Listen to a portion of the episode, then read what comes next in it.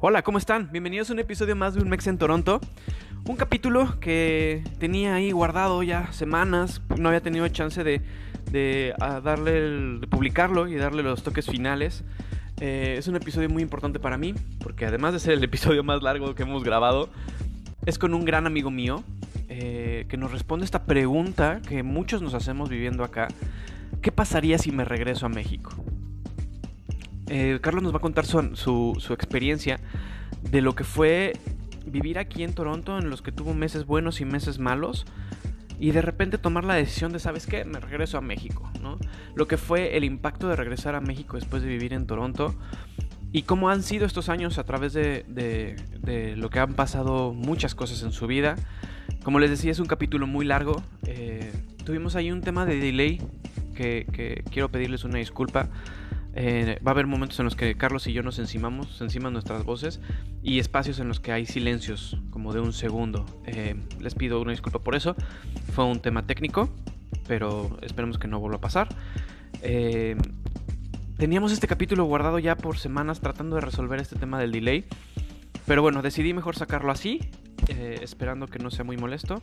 Y pues nada, los dejo con este capitulazo. Muchas gracias y nos escuchamos en la próxima.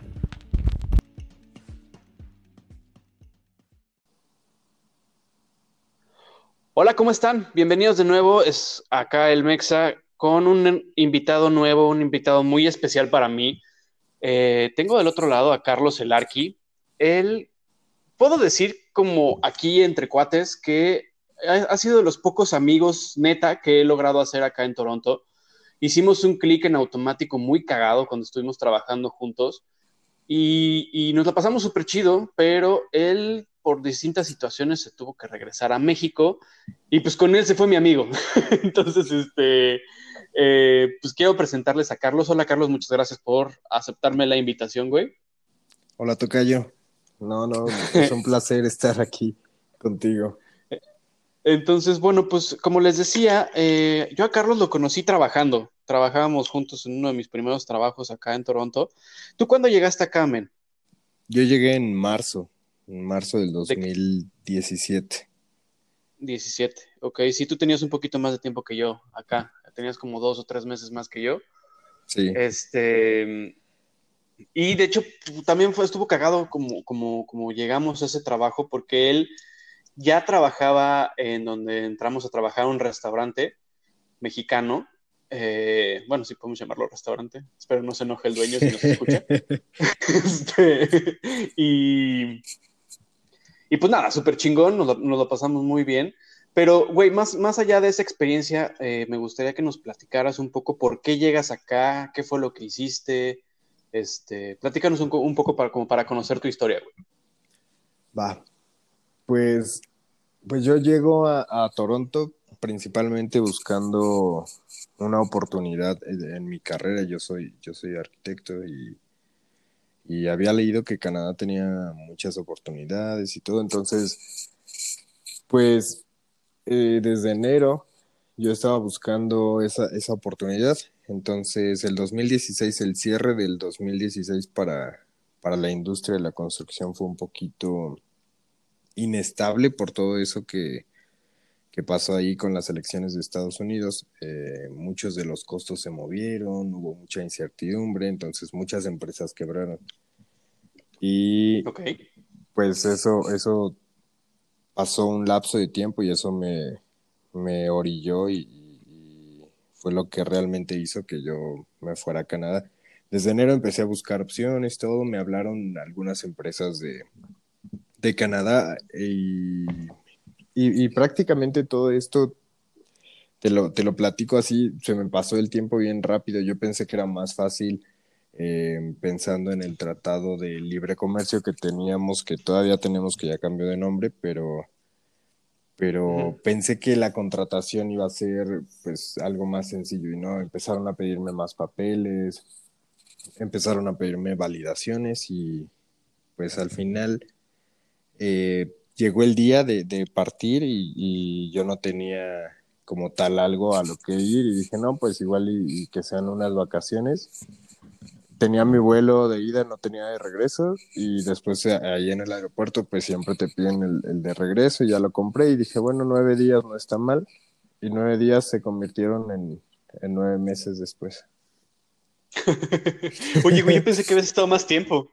¿Nada más estuviste nueve meses? Sí, nada más nueve meses. Ah, qué cagado. Ok, bueno, entonces tú buscas eh, el tema de venirte acá de manera como más eh, por tu carrera, pero te topaste con lo mismo que nos hemos topado mucho, que, muchos, que la verdad es que no es tan sencillo si, si te avientas un poco a la aventura, ¿no? Eh, platícanos un poco de eso, ¿cómo, cómo intentaste hacer tu validación ya que llegaste acá. Porque me acuerdo que tú estuviste como intentándole de varias formas, güey, ¿no? Sí, sí, sí. De hecho, pues yo llegué, eh, me acuerdo, a un Airbnb con la idea de que fueran nueve días. Pero igual no me quedé, dije, no me voy a quedar con la espina de no intentarlo, ¿sabes? Entonces, luego, luego eh, empecé a buscar empleo. Algo muy chistoso que me pasó es que en el avión, pues yo iba solo, yo no conocía a nadie allá. Y iba una, una señora, de la cual no recuerdo su nombre, siempre he querido eh, volver a contactarla. Y, y ella me empezó a preguntar, oye, ¿a dónde vas? ¿Y, qué es lo que vas a hacer? Y ya le conté la historia, ¿no? Y me dice, no, pues mira, yo te, yo te puedo ayudar. Igual, pues las cosas no, no son tan fáciles así como, como tú quieres que sea eh, de acuerdo a tu profesión. Pero te puedo conseguir igual algún trabajo, pues, pues temporal, ¿no? Ella me dijo que trabajaba en un restaurante, me acuerdo, en un restaurante colombiano. Me dijo, acá la vida vas a ver que es un poquito más, más cara en cuestión a, a la equivalencia del peso contra el dólar. Y, y pues sí, ¿no? Ya todos lo, lo sabemos, ya que vives allá, pues tus Sí. pesitos no, no te rinden los pesitos, entonces, Se te acaban en chinga. O sea, es impresionante cómo traes tus ahorros que te costó tanto trabajo hacer, güey, y de repente llegas acá y pum, una semana y todo va ahí, ¿no? O sea, impresionante. sí, no. Pero bueno, ajá. Y, y me acuerdo entonces? que pues le dije, no, pues, pues sí, muchas gracias, ya me pasó el número y, y me dijo, mira, pues primero llega, ve la ciudad y toda la onda y, y este, y ya me contactas después, si no encuentras algo. Dije, no, pues sí. Y ya llegué, recuerdo que llegué al Airbnb y llegué de noche y, y, y dije, como que ahí empezó un poquito de miedo y dije, no, pues, ¿qué hago aquí? México Ujú. hasta acá, buscando pues una oportunidad y todo el pedo, si, si yo tengo la carrera ya y todo, ¿no? Ya sabes, siempre es esa cuestión como que siempre te marca, de que no, pues si yo estoy allá... Es una batalla de egos, sí, ¿no? Sí, sí, sí, si allá soy arquitecto, igual aquí ni siquiera puedo ser. Pues ya pasó y al otro día empecé a buscar, platiqué con el, con el chavo este del Airbnb y me dijo, no, pues busca en estas páginas, igual si y encuentras en Kijiji, me acuerdo que fue la primera que busqué. Y, y ya encontré uno de construcción, pero pasaba una semana, o sea, no, no era inmediato.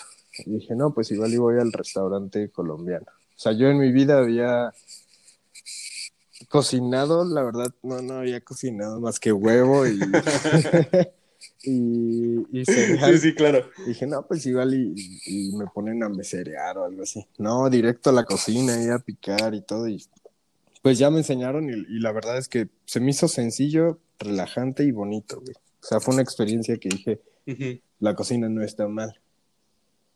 Y ya, Sí. ya pasó y después fui al de construcción y en el de construcción no fue tan buena experiencia, ¿sabes? Eh, eh, pues de- tú, tú de venir de México, eh, tal vez sí ves la construcción, pero ya estar dentro de la construcción sí es difícil. Y más en otro país, con, con otras culturas, sí es eh, algo que fue una experiencia mm, rica para mí, o sea, muy, muy, muy gratificante, pero no, no, en ese momento no la disfruté tanto como ya después, ah, no, pues sí hice esto y esto, ¿sabes? Es que además, además siento que tú lo veías desde un punto de vista muy diferente, ¿no? O sea, tú como arquitecto empezando a, a- en la construcción como, como operativo tal cual, güey, pues era algo como que es, es eso que he platicado con muchos ya. eh, esa batalla del ego, ¿no? De, como bien dices, yo allá era arquitecto y acá eh, voy a trabajar de albañil, voy a estar cargando ladrillos, este, voy a estar haciendo framing, eh, roofing y todas esas artes que se hacen acá. Y, te empieza como, como a, taladrar el cerebro, ¿no? Empezar a hacerte demasiado ruido, más ruido del que debería, según, según mi perspectiva, ¿no? ¿Tú cómo lo ves? Sí, güey.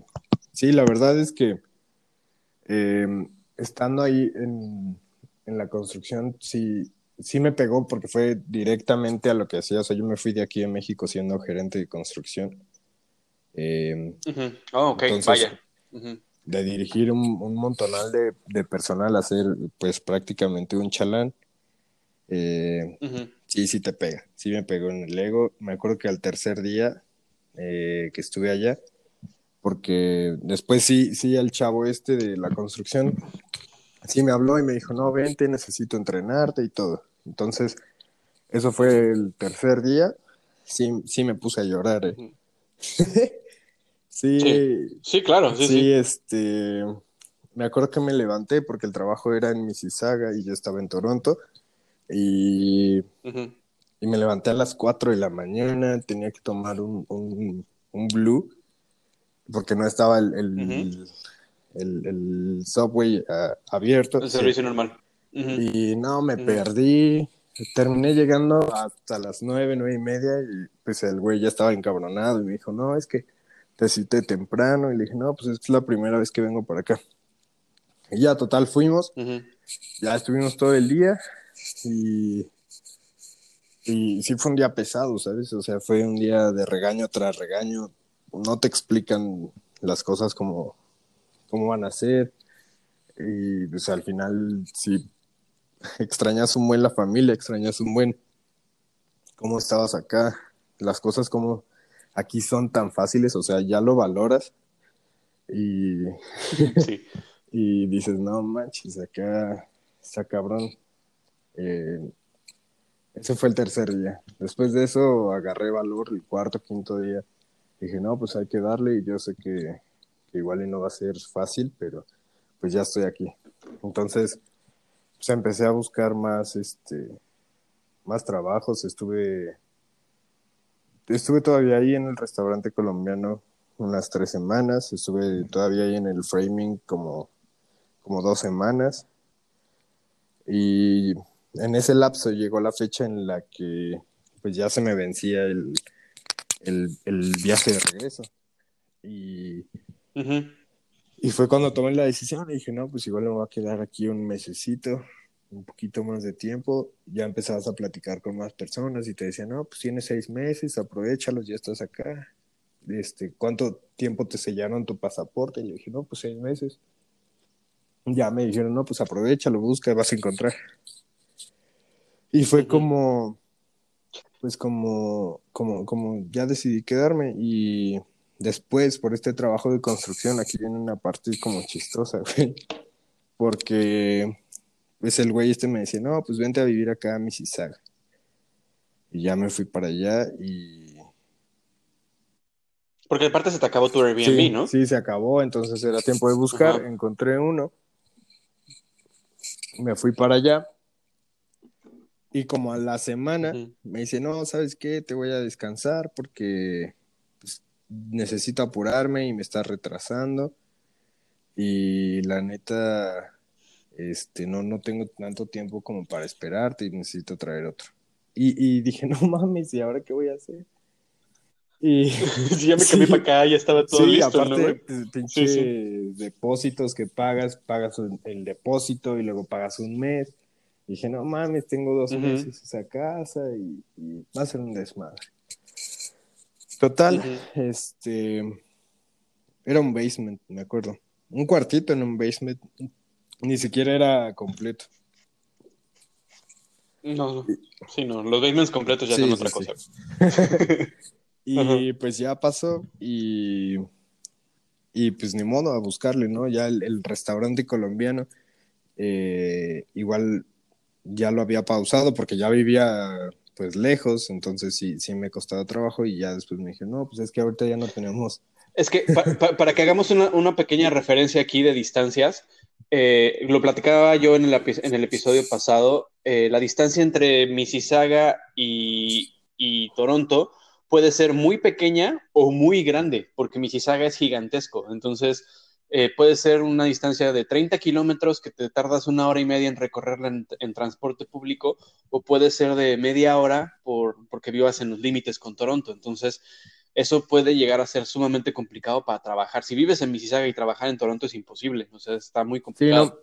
Yo, por ejemplo, ahora que, que, vivo en Toronto y trabajo en Mississauga, es súper pesado los caminos, o sea, son larguísimos. Y aparte no hay, no hay como tanto... No, el transporte no es tan, tan recurrente, ¿sabes? A mí me tocaba viajar pues bien temprano o en la noche, porque al principio era de Espadaina, me iba a a Square One, creo que se llama el mall que está ahí. Y, sí, Square One. Y me iba a las 5, entonces tenía que tomar un Blue y pues era más lento, era más lento que, que todo lo demás, o sea, el proceso era más lento y ya llegaba ahí, tomaba el camioncito de Mississauga, no me acuerdo, es otra línea que ya no es TTC. Es My Way, Ajá. Ahí como referencia, eh, lo que dice Carlos ahorita de, un par de veces del Blue, de entre las 2 de la mañana y las 6 de la mañana, eh, ahí pasan unos autobuses que recorren las mismas eh, rutas que recorre el subway, pero por arriba. Y a eso se les llaman los Blue Knights, que se identifican con un número 300. Entonces, esos son 300 o 900. No 300, porque 900 es el expreso. Este, y esos son pasan cada media hora, incluso a veces no pasan. O sea, el transporte aquí es súper eficiente, aquí es súper eficiente, pero el pinche Blue es un, es un martirio si los tienes que trabajar, si lo tienes que usar para trabajar, realmente es un dolor de cabeza, porque o puede pasar o puede no pasar, así por sus huevos. Entonces es, es como muy, muy complicado. muy a la mexicana. Entonces, bueno, eso como Exacto, exacto. Si pasa chido y si no, pues ya te Tiene que correr atrás de Entonces, bueno, perdón, no, no te preocupes. Y ah, este, y en la noche, güey, cuando iba de Mississauga a Toronto, ahora por el trabajito del, del restaurante, igual me tocaba tomar un, un, blue si se acababan los horarios del, del My, güey, pues ya valía, o tomar un Uber y entonces no era tan redituable. Y... No, claro, porque acá los Uber son carísimos. y, y pues fue ahí como que como que un poquito de inestabilidad a los, en los primeros dos meses. Ya, ya después, eh, pues empecé a buscar otra vez, empecé a conocer eh, pues más mexicanos que pues al principio piensas que, que, te pueden llegar a apoyar más. Me acuerdo que caí en un, en un trabajo de, de pintura, no, odié a ese, esos eh, eran ecuatorianos, no, odié a ese señor, me hizo trabajar no me pagó y, y fue una, una chinga. Fueron dos días. Una bonita chinga que después dijo, no, ¿sabes qué? La neta no, no, no la armas. Y antes de eso, o sea, una hora antes, me dijo, ¿te quieres quedar, sí o no? Le dije, no, pues déjame ver. Como que se ofendió por ese déjame ver. Y al final no me pagó y, me, dio las gracias. Y algo muy diferente. Y te aplican la de hazle como quieras, ¿no? Sí, sí, sí. Y algo muy diferente que, por ejemplo, en construcción, aparte de que me estaba entrenando, o sea, me pagó completo, me pagó todos los días. Y pues eso, eso como sea, me alivianó un poquito ahí al final, ¿no? Para buscar otro trabajo. Ya conociendo. Claro, porque han de saber, amigos, han de saber, amigos, que, que, que eh, acá trabajar como trabajó Carlos, este, se le conoce trabajar en cash, eh, porque, pues vaya, es lo que platicábamos en algún episodio anterior, son trabajos pues temporales y trabajos que son básicamente como operarios, ¿no? Entonces, el trabajo en construcción es de los mejores pagados, por eso ahorita creo que haces la mención de que pues te hizo un paro, ¿no? Trabajar en construcción. Sí, la verdad es que sí. Y este, pues ya combinándolo con los ahorros, sí, sí fructiferó bastante. O sea, me dio tiempo para buscar otros trabajos y probar otras opciones. Entonces, después de este, de la, de la pintura, eh, conocí a una chava, me acuerdo, que se llama Paula, creo, Paola, no me acuerdo, este, y era de León. Me acuerdo que con ella, en esos grupos de mexicanos en Toronto, ella preguntaba las mismas cosas que yo cuando, cuando iba a viajar y las fechas eran muy similares. Entonces, pues ya ahí en el grupo le pregunté, oye, ¿qué onda? ¿Cómo vas con tus cosas? Este, ¿Qué planes tienes? Y ya, ella solo iba a la aventura. Y pues, pues ya al final era un contacto que tenía ella. Y platicando con ella me dijo de este restaurante, este restaurante mexicano donde nos conocimos tú y yo. Y... Hay que hacerle, hay que tirarle el gol, hay que tirarle el gol porque en aquel entonces era un restaurante muy pequeñito, era... Eh, pues eh, empezaba a tener cierto ruido cuando, cuando Carlos y yo empezamos ahí. Ahorita debes de saber, men, que es uno de los restaurantes mejores posicionados de, Toronto en, comida mexicana. Es el Charro. Eh, Yair, un, un, saludo, men. Me debes un episodio. Quedaste de, de, de estar aquí. Si nos estás escuchando, güey, ya es tiempo. este, eh, la verdad es que tirándole el gol, el Charro, amigos, está enfrente de la estación de Lansdowne. Eh, un local súper bonito y Digo, ahorita no te puedes quedar por la pandemia, pero tienen una la mejor comida mexicana de calle, o sea, comida del Distrito Federal, bueno, de la Ciudad de México, este, como callejera, o sea, pambazos, tacos, este, no, muy rico, güey, muy, muy rico y sigue siendo muy rico. Ah, eh, fui hace poco y, sigue manteniendo la calidad. Bueno, después de, tirarle ese gol a, a Yair este, y al charro, llegas a, este localito que era muy pequeñito. Sí, era, muy era, pequeñito, pero tenía su magia, ¿no? sí, la verdad es que. Muy cabrón, muy cabrón. Estaba muy chido. Yo, yo, sí extraño esos, esos días de. O sea, como que para mí eso es relajación. O sea, fue, fue una época padre. Y pues bueno, llegué ahí por, por recomendación de esta chava, que esta chava, pues, la verdad, o sea, Ah, no sé, como que tenía sus delirios de grandeza y, y me dijo, no, es que yo era hostess ahí y está súper padre y no, hay este, un buen de gente trabajando y pues ya que llego, pues digo, no, este, creo que me equivoqué. dije, no, pues, ¿qué onda? No, no, no. O sea, esta chava, pues sí, como que le gustaba el bluff, ¿sabes? Mm, ya, sí, Entonces, pues dije, no, pues está súper bien, es un lugar eh, pequeño. Creo que, que yo vendría bien aquí, porque sí, igual me espanté, dije, no, pues si es un súper restaurante, pues hay gente bien experimentada y todo. Y, y no, y la verdad es que Yair me entrevistó, siempre fue directo y, y, buena onda, ¿sabes? Como que hubo una, una buena sensación después de, de la entrevista, me dijo que, que adelante y todo, y aparte yo del miedo ya después de, la construcción, que ya había leído de, que no te pagaban o cosas así, dije, no, pues igual y dejo descansar un rato este tema, y me regreso a la cocina, que pues, si bien no, no soy un experto, creo que sí se me dio, y pues así empecé, güey, empecé ahí, eh, fue el trabajo que, que más tuve, o sea, fue idas y venidas, pero durante siete meses estuve estuve ahí. Y ahí fue donde pues, nos conocimos. Y, creo que ahí tendríamos que hacer una pausa para, para, para, para, que ahí yo entre en tu historia. Porque la verdad, güey, fue, un tiempo.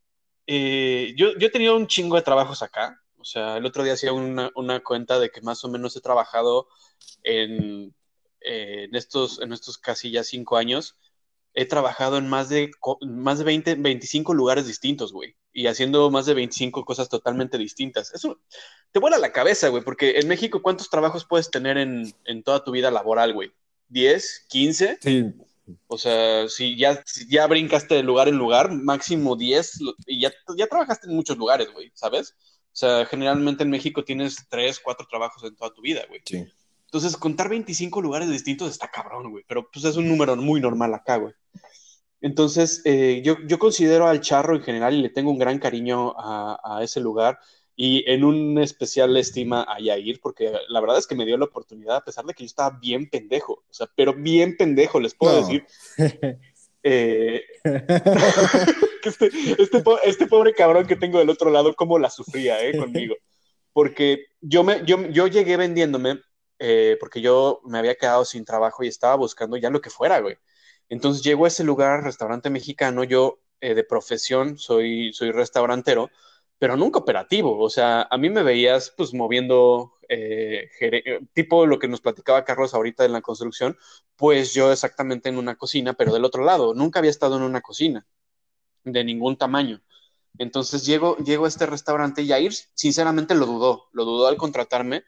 Este, no fue como un inmediatamente un sí, y él me lo confesó años después.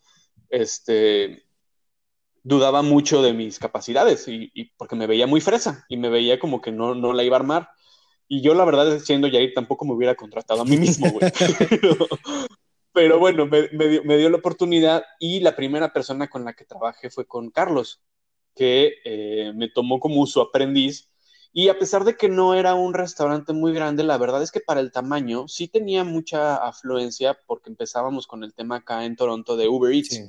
Tenía poquito de estar, de estar Uber Eats y teníamos pedidos por teléfono y eso hizo, eh, hacía de repente que sí nos, que sí, que sí estuviera complicado. Entonces, entre lo lento que era yo en la cocina, eh, que yo no podía ni lavar un plato bien, este, eso sí, eh, en la caja y cobrando y vendiendo, pues ya era una chingonería, ¿no? Pero pues eso lo hace cualquiera, güey. Bueno, a mí, a mí no se me da esa, este esa, parte de la calidad del servicio. Oh, cierto, cierto. A, ti no te encantaba esa parte, sí, es cierto. No, no, me acordaba de eso. Que tú te parabas y era así como, ¿qué quieres? Eras como un calamardo en la caja, güey. Sí, y era Bob Esponja cocinando, güey. sí, no, la... Ah, ah, ah exacto. Y, y contigo era al revés, era como que te estresabas un chingo ahí en, en, la estufa cocinando y enfrente era como, güey, de aquí soy. Y ya fue como, me acuerdo que hubo un tiempo en que te dije, no, sabes qué, güey, eres muy lento acá atrás, pero eres muy chingón enfrente. Entonces te ponías a platicar con los clientes, como que es, le dabas ese plus en lo que ellos esperaban la comida. Y estaba, estaba muy, muy chingón. Como que hicimos muy buen equipo ahí. Sí, pero también tienes que admitir que tengo muy buen la verdad, sí. O sea, la verdad cocino, cocino muy chingón. Dicen que lo bueno tarda, pero sí, la verdad sí. y, ya era, y era un ejemplo de eso, güey. pero, por ejemplo, esos, esos taquitos que hacíamos de champiñones con, con beef, no, mames. Sí, sí, sí, sí, sí, muy bueno. Receta, receta de mi esposa, un shout out a mi esposa. Eso, es una receta suya que le queda. Imagínate, si los míos quedan chingones, los de ella quedan el triple. Bueno, pues ahora que. Ah, ahora que visite, que dé una vuelta por allá, sí. Ahora que vengas. Sí, porque sí los extraño. La carne muy diferente a la de aquí. Sí, sí, sí, sí, sí, la verdad sí. Eh, quiero contar una anécdota, güey, que, no, que nunca se me va a olvidar. Creo que quiero contar. Creo que quiero contar dos anécdotas, güey, a ver si tú tienes más, a ver si te salen. La primera, teníamos que limpiar siempre al terminar, güey, ¿no? Teníamos que limpiar el salón y la cocina. La cocina era muy pequeñita, era nada más una, plancha este, y una mesa de preparación, era lo único que había que limpiar. Pero el frente, pues digamos que sí se ensuciaba, ¿no? Entonces, Carlos, eh, yo acá, su servidor, eh, me tocó limpiar la parte de enfrente y ya habíamos terminado, ya estábamos, ya estábamos así ya guardando todo y apagando. Y entonces vengo con mi, con mi cubetita, con, que son de esas de rueditas, y al muy pendejo de mí se me, se me atora la, la, cubeta y madres, todo el agua sucia en todo el piso. Nada más vi la cara de Carlos así como, puta, con este cabrón lo odio, güey. y no mames a limpiar otra vez todo el piso, güey. Y, bueno, y aparte de ella habíamos logrado salir temprano y nada más me acuerdo de tu cara así de puta madre. Sí, no. y como esas tengo varias. Pero la otra que seguro te acordarás conmigo, güey, fue cuando en el Halloween nos pusimos a regalar dulces, güey. Qué, qué, experiencia tan chingona. La verdad es que acá, amigos, los que, los que nunca han estado acá en Halloween, es eh, una fiesta a otro nivel. O sea, estábamos en una zona que se llama Cabbage Town, que es, digamos, como portuguesa, pero multicultural como todo Toronto, pero muy cerca del downtown. Entonces teníamos eh, mucha como, como presencia y, y, teníamos mucha gente pues, de todos tipos, ¿no? Y te acuerdas eh, esta anécdota de las negritas que les, unas chavas como, pues habrán tenido que unos 14, 15 años, que llegaron a, a, pedirnos dulces y tú les dijiste, nah, güey, ustedes ya están bastante mayorcitas, ¿no? Y que les dijeron, ándale, nos dijeron, ándale, les bailamos. ¿Nos, bailaban o nos cantaron, güey? sí. nos, cantaron. ¿verdad? Y, pero eran unas, unas negritas con un pinche flow que se pusieron ahí a cantarnos y a medio, a medio bailar, que puta, nos quedamos los dos así como babosos viéndolas. Y bueno, fue como de, bueno, ya tengan sus dulces, váyanse. Y se fueron todas contentas, güey. Una, gran anécdota. Es como que nacen con, con, ese ritmo, ¿eh? Para cantar y para bailar. Sí, no, sí, no. ¿Alguna otra de que tú te acuerdas que quieras traer a la mesa? Ah, me acuerdo mucho de, de, una vez que teníamos un, un rush y tú estabas empecinado en, en, decir, no, ¿sabes qué? Sí voy a sacarlo y todo. Y se nos empezaron a juntar un buen de pedidos y yo nada más te veía y te decía, hey, déjame ayudarte. No, no, no, yo puedo solo. Y hasta que me dijiste, no, sabes que esto no es para mí, tú sácalo. Y lo intentamos otro día. Esa la tengo bien, bien, bien grabada ahí. Sí, no, es que, es que, a ver, también yo, yo, estaba en ese punto, es como de, a ver, no es que tengo que poder, güey, porque va a haber un día en que no esté el otro Carlos y yo tengo que sacar la chamba, güey, ¿no? Y eventualmente me hice rápido, eventualmente sí medio, medio, medio la armaba, pero pues nunca, nunca a tu nivel, güey, o sea, nunca, nunca le llegué a la velocidad y hasta el Yair me decía así como de, güey, ¿dónde está Carlos, güey? Y yo así de, gracias, gracias ¿no? sí, este, no. Sí, gracias. Entonces, bueno, después de este, de este arco cómico y estas buenas anécdotas que quisieron que hiciéramos una amistad muy chingona, güey, porque además coincidíamos en muchos gustos, güey. O sea, a pesar de que hay mucha diferencia de edad entre tú y yo, yo soy más grande que tú, este, coincidíamos en muchas cosas y de repente como que me platicabas tus cosas y era como de, nada, güey, hazte como así, y tú como que, ah, ok. Y platicábamos de fútbol americano, muchísimo fútbol americano.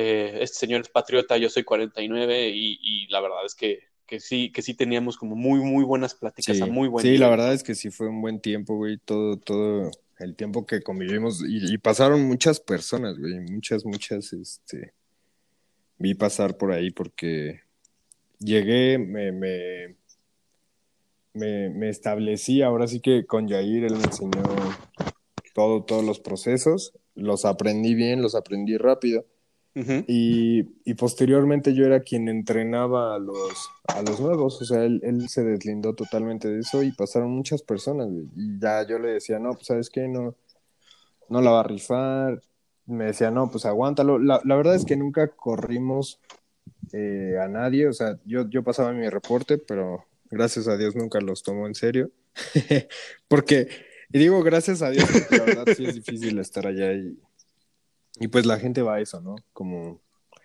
a salir adelante y, sea poquito o mucho, pues sí ayudaban y, y, pues lo mismo, ¿no? O sea, el, el, sueldo yo pienso que les ayudaba, pero la gente se iba, la gente se iba, no aguantaba el ritmo como tal, no se les hacía lo que ellos esperaban, pero para mí la verdad fue una, una experiencia enriquecedora, estable y que me ayudó a estar ahí pues gran parte del tiempo. Y estaba muy cómodo, güey. O sea, eh, la verdad es que se, adecuaba mucho a las necesidades que teníamos los dos. Yo de horario eh, y, tú, y tú de trabajo como tal, güey. Y, trabajamos juntos, pues casi todo el tiempo, güey. O sea, yo tenía muy pocos turnos con Yair, porque yo, Yair también como dueño también se ponía ahí turnos. Eh, ahora ya no lo he visto en las veces que he ido. Seguramente también se, pone turnos porque le gusta mucho, pero pues casi, casi no lo veía ya en el en turnos o con su, con su esposa, con Roan. Este. Eh, que, que, Roan era una joya porque Roan sí nada más se sentaba ella, y ella no hacía nada, ¿no? Era patrona, Ella nada más era. Ella era atención al cliente. Sí. Ajá, sí, ella era atención al cliente. Y, y sí, no, muy, muy padre, güey. Pero bueno, y entonces, durante todo este tiempo que estuviste en el charro, ¿qué fue, qué, qué estuvo pasando en tu vida? Porque yo me acuerdo de ti, güey, viajando por todo pinche Toronto, por todo pinche Ontario, este, de party en party, o sea, este güey se la pasaba increíble. Yo nada más lo veía así como, como niño, como niño gordo en, tienda, que no te puedes comprar nada, pero se te antoja todo. Este. No, y tú te la pasabas increíble. Cuéntanos un poco de esa vida. Es que, pues mira, regresamos al punto en que yo vivía en Mississauga y fui a la entrevista y dije, güey, me queda del otro lado de la ciudad. Son dos horas. Eh, lo, veía muy complicado. Entonces, lo que hice fue hablar con el casero y ya le dije que, que pues, ya, ya me tenía que ir, ¿sabes? Eh, que me iba a regresar a México, que las cosas no habían funcionado y que necesitaba el depósito. Me dijo, no, ¿sabes qué? No te puedo dar el depósito. Este, y le dije, no, pues por favor entienda, ya sabes, le hice la chillona y, me dijo, te puedo dar la mitad, si quieres te doy la mitad y pues ya se quedamos. Y dije, bueno, realmente de, de, eso nada, pues está bien. Le dije, ok, se cumple el plazo y me salgo y usted me da la mitad. Sí, está bien, me quedaba como una semana.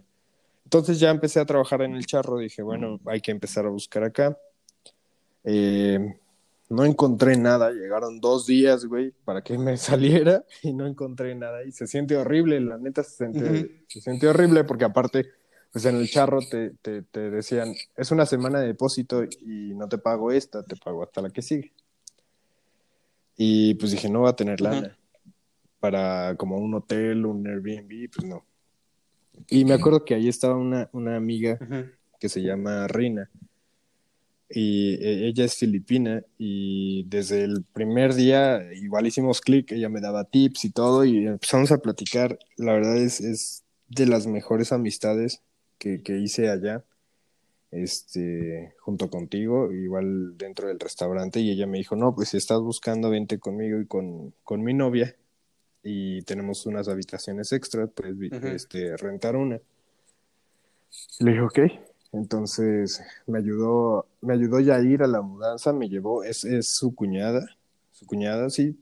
Este, y ya, ahí empezó, ahí empezó otra etapa, ¿sabes? De, del, de la etapa de dos meses que viví, que, que me costó mucho trabajo adaptarme, a, eh, ver los trabajos, este, mucha incertidumbre, ahí empezó una etapa padre. Ya empecé con el trabajo del charro, este, Empecé a vivir con ellas. Eh, vivíamos en, en Parkdale, cerca de Hyde Park. Sí, sí está, sí está mucho, bueno, en todo Toronto hay mucho homeless, ¿no? Y, drogadicto, pero ahí, ahí había bastantes. Pero sí está bonita la zona. la verdad es que sí, sí lo disfruté bastante. Con ellas viví un mes y ya después me, me mudé una cuadra una cuadra atrás del restaurante. Entonces me quedaba poca madre yo me levantaba, me iba al gimnasio, ya me iba al restaurante y ya después me, me regresaba a la casa, ¿no? Y, y, en, ese, en esa época pues ya empezaba verano y todos decían, no mames, ya viene el verano, muy emocionados, o sea, sí, sí, sí me acuerdo mucho y es, y es algo muy notorio el cambio de ánimo de, de todas las personas que viven allá de invierno a verano. Es que está cabrón, ¿no? O sea, cuando, cuando, cuando llegas en las, en las temporadas en las que tú y yo llegamos, no entiendes bien cuando te dicen, güey, ya viene el verano, ya viene el verano, y lo, lo dicen como si, como si les fueran a, como si fuera a llegar a un producto de última generación, güey, que, por el que haces filas durante, durante semanas, güey.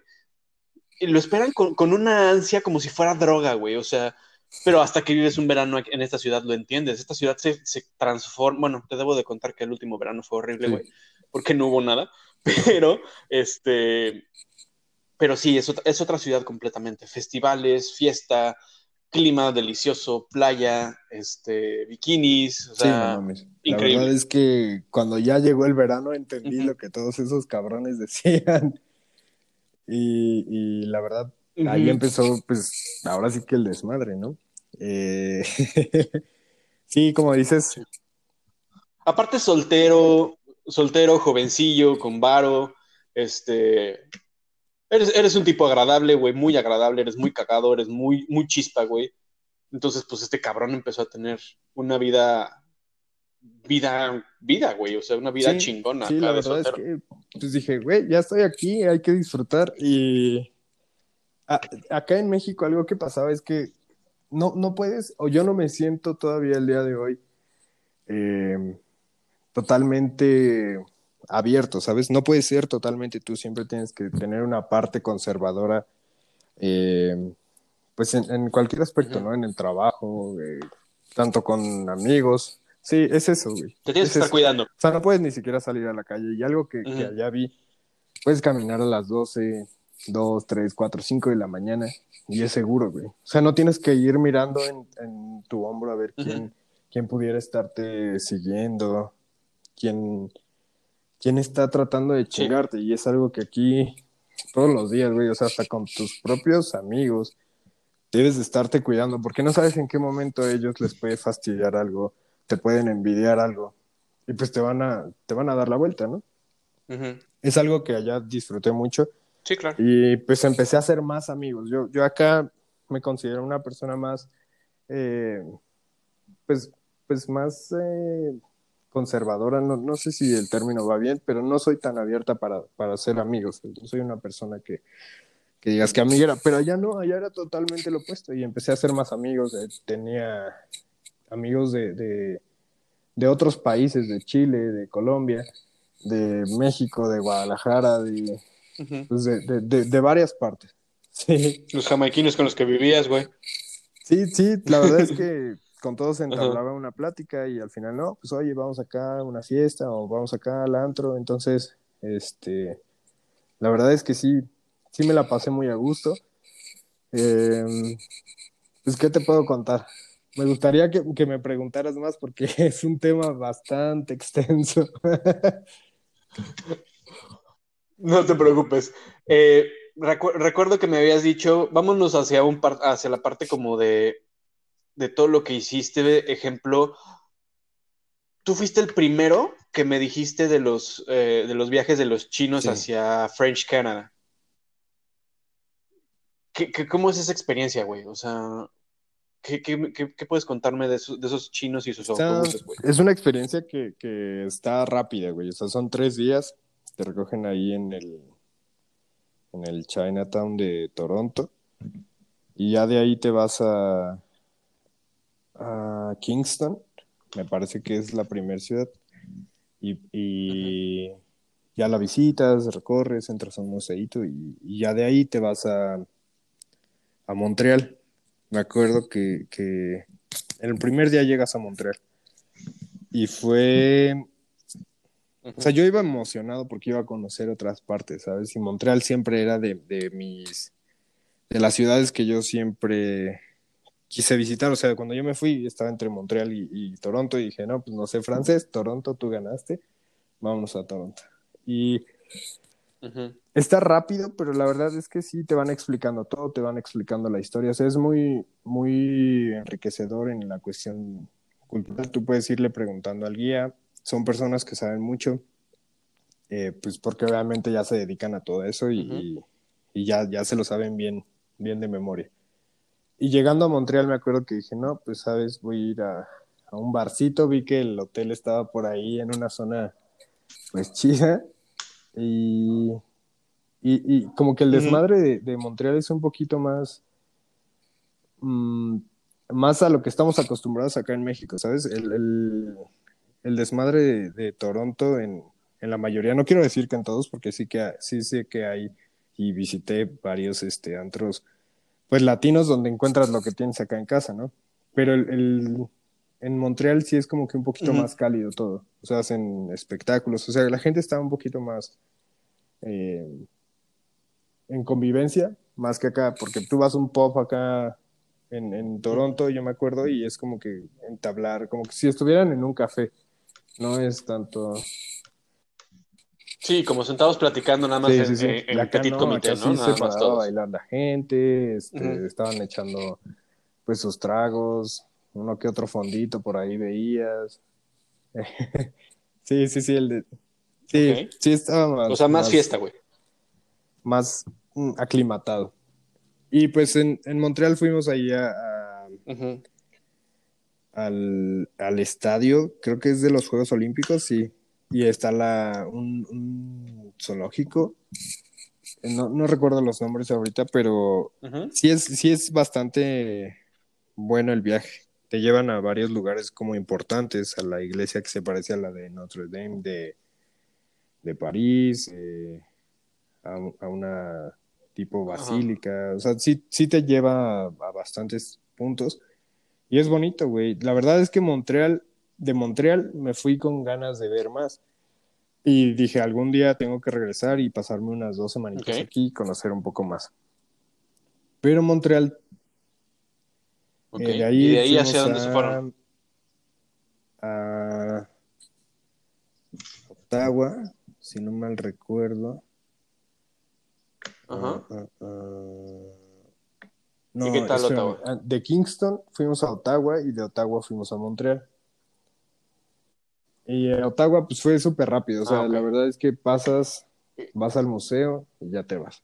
O sea, no te quedas ahí, eh, pasas al, al parlamento y pues sí está padre, la ciudad se parece mucho a, a Toronto eh, en cuestión a, a la gente, cómo lo ves, todo.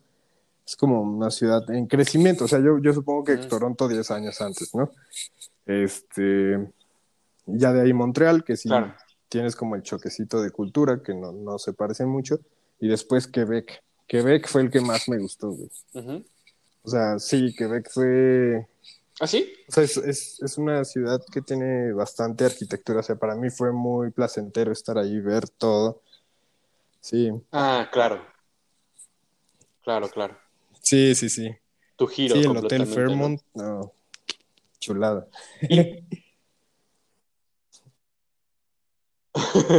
y me acuerdo, me- hice, hice mención de este, de este viaje porque me acuerdo que regresaste con unas pinches ganas de estudiar, cabrón. O sea, ya empezaste ahí a buscarle en serio eh, cómo, cómo quedarte Sí. para Sí, estudiar después algo, de ese ¿no? viaje y que vi que, que, o sea, que todo en Canadá era, era bonito, pues dije, no, sí me quiero quedar así. sí. Y, y le buscaste, me acuerdo que íbamos incluso con la misma abogada, este, eh, que, que a mí, a mí la verdad no me funcionó, pero a No, ti te funcionó nunca se bastante hizo. bien, ¿no? El diplomado no, me inscribí todo y, y, y nunca era en la Universidad de Toronto. Y me lo cambiaban y no, no, no se abría. Y pues bueno, eh, después empecé a buscar ya la opción del Express Entry. O sea, me tardé mucho igual en, en todas las fiestas eh, en ese lapso del verano.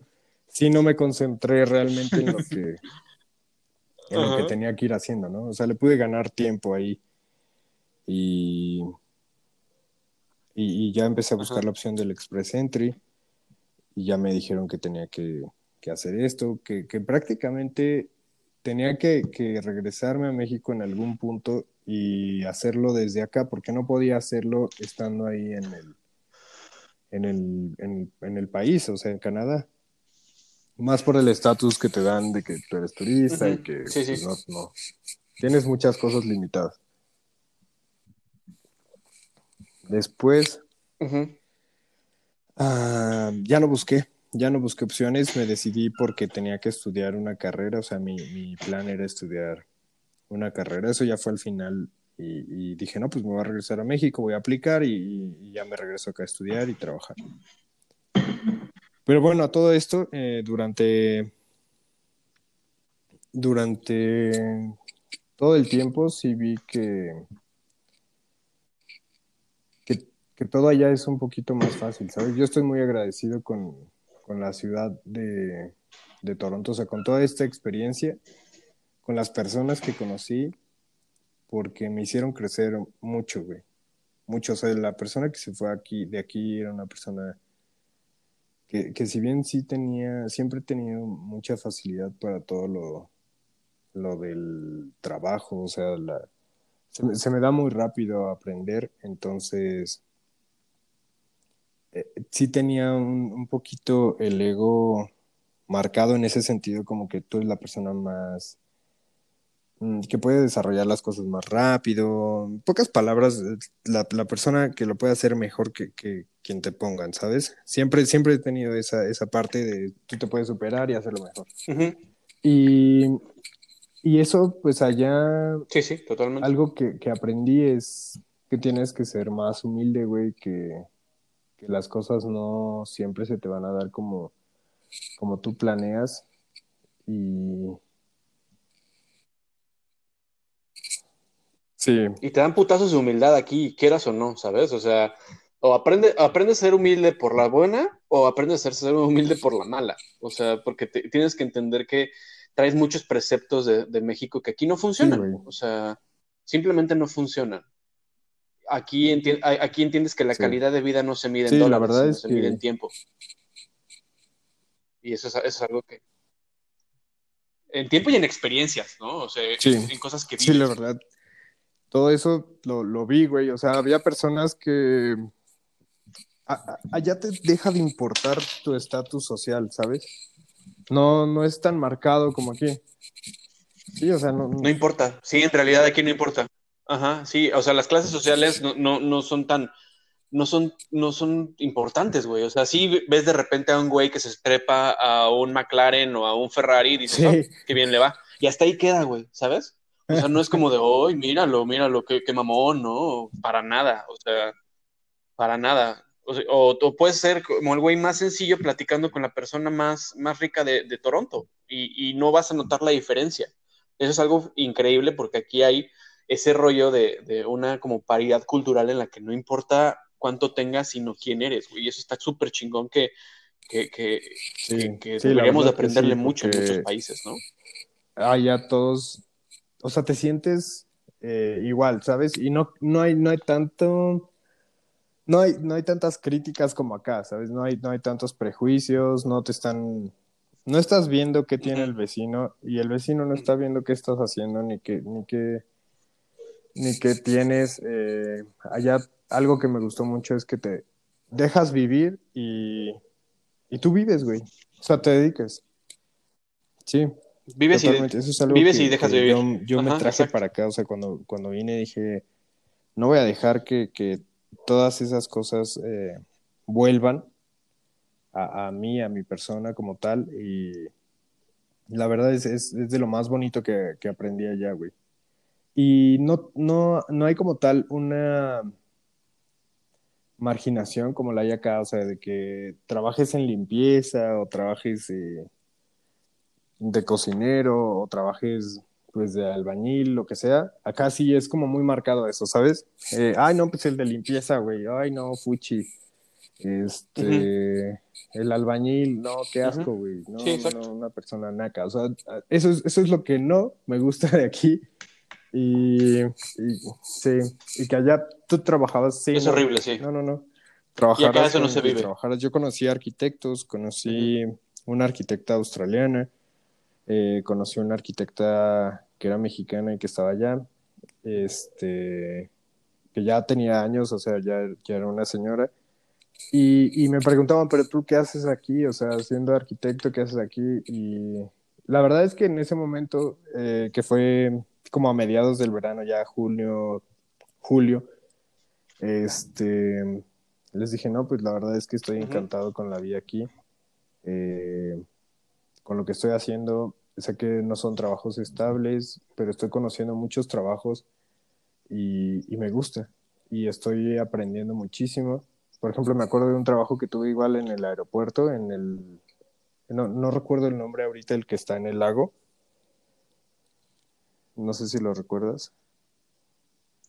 Ah, el... Ay, cabrón. Eh, bueno, sí, esta, ah, es el. ahorita me acuerdo. Yo trabajaba de limpieza. Ahorita me acuerdo. No mames, fue el trabajo que más. Eh, que más me emocionó, ¿sabes? Después de, de, todos los demás, yo estaba como pinche niño eh, gordo en dulcería, como dices. Sí. Porque dije, no mames, estoy adentro de un aeropuerto y puedo tener acceso A, a, áreas donde normalmente no tienes. Sí. Y no. Nadie entra súper chingón, la verdad, no. ese aeropuerto me encanta. Y, y, y, desde el punto de vista arquitectónico igual lo disfruté mucho, güey, o sea, ver, ver, ver todas las partes que, que, se integran. O sea, de todas las partes en las que yo trabajé, en los malls, en, de limpieza, en, en la construcción, en, en, el restaurante, bueno, en los restaurantes, este, en el aeropuerto, eh, trabajé igual en, en, un museo. Mm. O sea, ver todas esas partes a las que no tienes acceso y, y, que podías tener acceso tan fácil, no, me encantó. Me encantó y la verdad es que Sí, no, además, además una, una locura, eh, el, ahorita que hacías el, el Sí, sí, sí. mención de el Billy Bishop, Billy Bishop, por fin me llegó.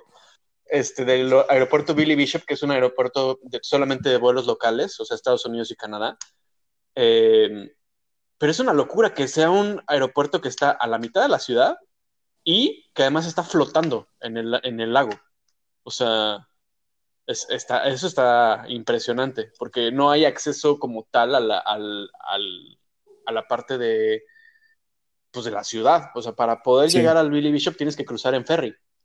Entonces, Tienen ahí Eso un, está- eso está súper, súper chingón. tunelito, que igual, si no mal recuerdo, puedes pasar por el túnel, pero sí, sí, ah, sí, también, claro. Pero lo que me refiero es que no está conectado, conectado por la parte de Ah, arriba, sí. pues. sí, o sea, simplemente no, está, sí flotando.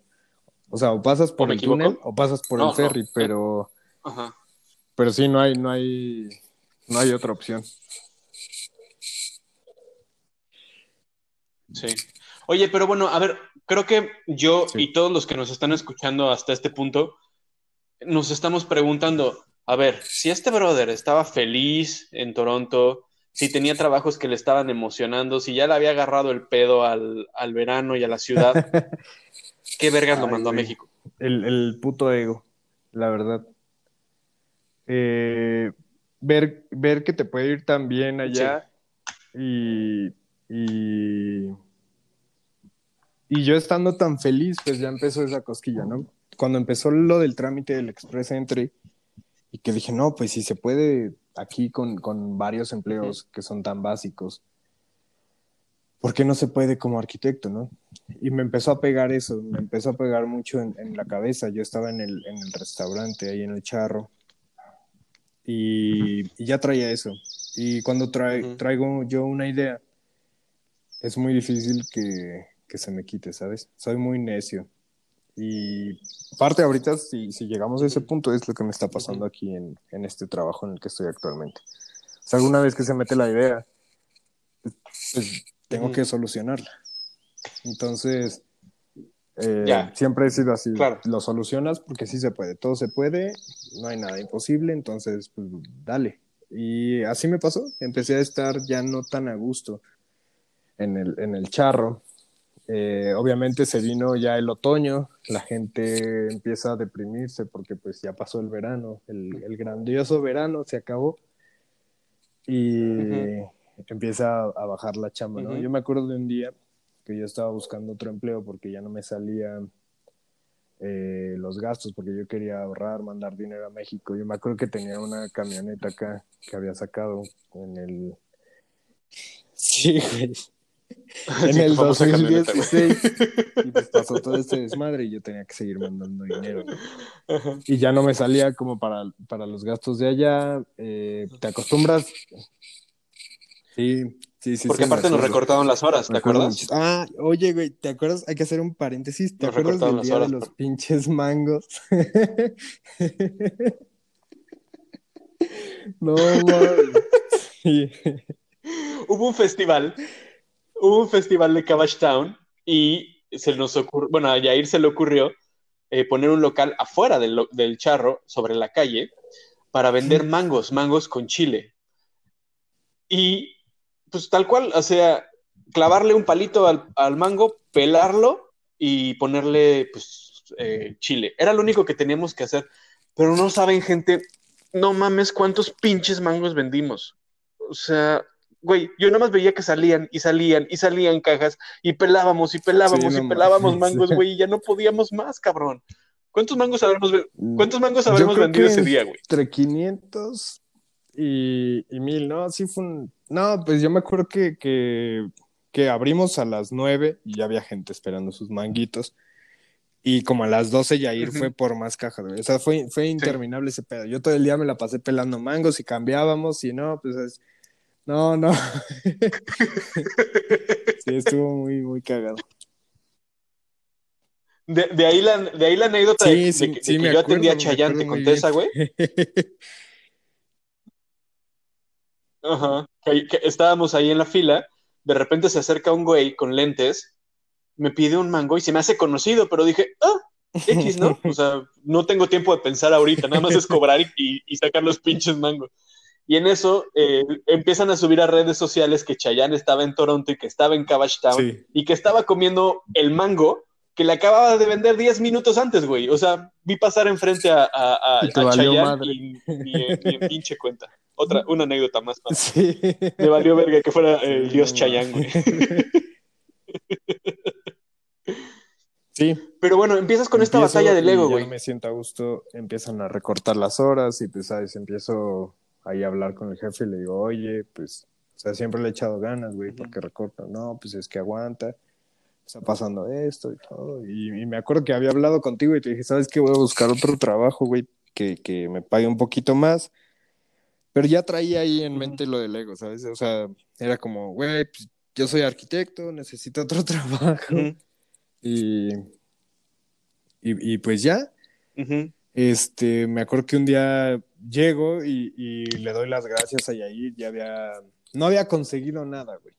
Pero las citas eran durante el horario de trabajo de, del charro, entonces ni me dejaba ir el charro bien, ni yo me concentraba en, buscar otro trabajo. Y, pues dije, no, pues sabes qué, que Carlos se quede con, con mis horas, güey, y yo ya me voy. Luego paso por mi depósito y ya. Y me acuerdo que ese güey estaba encabronado ese día y me dijo, pues es que Carlos ya se fue, que quién sabe qué. Y, y pues yo no lo entendí, güey, o sea, yo, yo no lo entendí en el momento y como que lo noté hablando en tercera persona, como de mí, y dije, ah, bueno. y ya me fui, güey. Y ya después agarré el pedo y me acuerdo que te marqué y me dijiste, ya me fui, güey, también ya me fui. Y entonces los dos le renunciamos el mismo día. Sí, pobre cabrón, güey. Pero es que también, a ver, yo, yo mantenía una familia, güey. O sea, yo tenía que trabajar por una familia con el sueldo que estábamos ganando en ese entonces. La verdad es que no alcanzaba. Entonces, este, no, no es que nos, no, sí nos pagaba poquito, pero no importaba eso porque las con las propinas de repente nos iba mejor. Me las quitó, me acuerdo, en, dos meses después de que entré, me dijo, ¿qué prefieres? ¿Te subo un dólar o te, o te, te quedas con las propinas? Y pues obviamente mexicano estúpido. Sí, güey. Algo estable. pegaste por el dólar, Y las propinas, al final vi que eran más lana. Ya, dijo, no, ya no hay marcha atrás. Yo creo que un día me tocó estar solo, güey. No llegó la otra persona que había contratado. Y era uno de esos días. Ah, era día del Pride. No, no mames. Me estaba volviendo. Uh, uh. De hecho, yo le estaba marcando y me acuerdo que él había salido, creo que se había ido Scarborough. Y, y, literal llegó un momento en que ya no me contestó, güey. Fue como, tú arregla el pedo, güey. No mames, tenía una fila de 20 personas esperando. Yo estaba cocinando así al, al, a lo más que podía, güey. Pero pues la parrilla igual no era muy grande, entonces, por mucho que quisiera hacer, sí, o sea, no. Por más que quisieras cocinar más, no podías. Sí, yo, o sea, llegaba un punto en el que ya no había más espacio y, ya era hasta de esos días que fue fue de los días que más me marcó. Después como que se compuso la cosa, renuncié, regresé y este y, bueno, ese, ese día no me dio nada extra, güey. O sea, de propinas, yo creo que han de haber sido como unos 500 dólares, un poco más, güey. Porque, porque aparte me las daban, eh, pues toda la comunidad gay me las dio, güey. Eh, con mucho cariño. sí, porque tenías pegue. fue con mucho cariño. Y no me dio nada, güey. O sea, yo veía, me daban 20 dólares, 50 dólares, güey. Y dije, ay, ojalá que me dé la mitad de estas propinas, por lo menos. No, güey, no. No me dio nada. Y de ahí sí me marcó. Me acuerdo que en agosto salí. Me salí eh, porque entré a un trabajo de, de diseño de interiores, güey. Y no me pagaba mal la señora, pero. Pero. Eh, no te pagaba tiempos muertos, ¿sabes? Si te transportabas de un lugar a otro, eso no contaba. Y al final salía en relación a lo mismo. Era más tiempo, ganaba casi lo mismo y pues no, no convenía. Y ya después regresé al charro. Pero ya con, con, igual esto de diseño de interiores, pues ayudó a mi ego a crecer. Ya en el charro, pues estuve un tiempo y al final, cuando le di las gracias, era prácticamente por eso. O sea, yo quería un trabajo mejor ya estaba viéndolo. Aparte Sí, ya no, pues estaba ya- yo, güey, ya no era igual de divertido, ¿estás de acuerdo? La verdad es que sí. Sí, ya lo traíamos. No, los dos ya lo traíamos en mente. No, sí, sí, dije, claro. No, no mames, otra vez entrenar a otra persona nueva. Y, y pues como que ya. Yo, yo pienso que es normal y, y natural que cada cierto tiempo, güey, que pasas dentro de una empresa, dentro de un trabajo, y ya sabes que, que conoces todos los procesos, que, que sabes hacer las cosas y todo, empiezas a, a pensar que, que vales más, ¿no? O sea, que deberías de valer más para... Sí, Sí, que en teoría debería de ser, güey, pero no en todos lados pues es sí, apreciado así. ahorita me está pasando igual. Ya llegaremos a ese punto. y, y me acuerdo que, que, pues, por eso leí las Ya gracias. llegaremos. Y me fui sin trabajo, y, o sea, no tenía nada seguro. Y me acuerdo que ya después conseguí en, en la en la central ahí, en, en la Terminal Food de Toronto. Tres días después, o sea, ya después de tres días, como que así ya me empezó a sudar y dije, no mames, la cagué. Este. Pero pues ya estoy afuera, ¿no? Tengo que buscarle. O sea, sí, sí, dentro de mi mente pensó, pensé en regresar con Jair y decirle, no, ya perdóname, güey. Dame el trabajo de regreso. Pero dije, no, no. pero. No pero lo vuelvo a hacer, güey. Ese mismo ego, pues, pues, me dijo, no, güey, no, aguántate, sí se puede. y ya, ya entré ahí y, y Sí, sí. dije, no, pues sí, tengo toda la disponibilidad. La, la, la señora esta era una colombiana y me dijo, bueno, pues ya sabes el proceso, ¿no? Una semanita de depósito, este, te pago en cash y todo. Dije, pues está bien. ¿Cuál es el horario? de 4 de la mañana a 12 de la, de la noche. Y dije, no seas mamón, me tengo que levantar No a las 2 porque no hay, no hay subway, entonces tengo que tomar otra vez el maldito blue, Ajá. el inestable blue, El- y para Ajá. poder llegar bien. Y pues sí, ya Ajá. le dije, no, pues sí, sí está bien. O sea, la paga era buena, güey. O sea, yo ganaba en ese tiempo en, en el restaurante, ganaba 11 dólares Y y acá iba a ganar 14 o 15, no me acuerdo. Dije, no, pues está toda madre. Sí, sí, sí. sí, era todo el verdad. día, güey. Pues eran, que Las 8 horas eran 8 horas, pero te podías quedar un poquito más, un poquito menos si querías. Ah, es que dijiste. Ah, no, 12 del do- día. 12 es que dijiste 12 de la noche, güey. del día, güey. No. Sí, Ah, no. y pues ya. Sí, de mediodía, pues. Ah, sí, ok, y ya No, ok, eh, sí. dije, no, pues sí voy va. a agarrar Ajá. este, este trabajo. Me acuerdo que empecé en, en noviembre, güey. Pues en noviembre nos salimos. Y ahí empezó la pinche idea en mi cabeza de, no, ya regrésate a México, güey. O sea, la puedes armar mejor en México, ya, pues como sea, un año ya pasó. Y no está tan difícil, ¿sabes? O sea, tu mente te empieza a, a crear ideas. Sí, y te empieza, Traicionar muy Sí. feo. y, traicionan muy culero. y, pues empecé a extrañar más México, empecé a crear planes dentro de mi cabeza, güey. O sea, empecé a crear. Tenía una libretita que era, que era mi libretita de dibujos. Y empezaba, ya empecé a escribir ahí, no, hay que crear una empresa y hay que empezar a hacer esto, esto y esto, empezar a, hacer procesos y cómo le vas a hacer aquí, necesitas clientes, neces- o sea, empecé a hacer todo un pinche proceso para, para iniciar esa empresa. Entonces, yo me iba a trabajar, regresaba, iba al gimnasio, algo, algo que sí se me hizo ahí que perdí regresando acá. es esa, esa, esa cultura, ese hábito de ir al gimnasio. Y sí, sí, Y la ya estabas todo es que sí, mamadito por y todo me el pedo, güey. propinas, güey.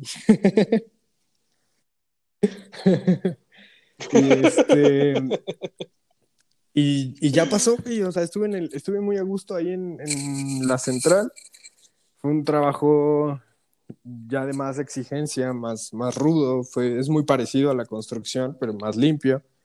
Este, la verdad estuve muy a gusto, güey. Aprendí ahí a manejar una máquina, un, un walkie, que es como un pinche montacargas pequeñito.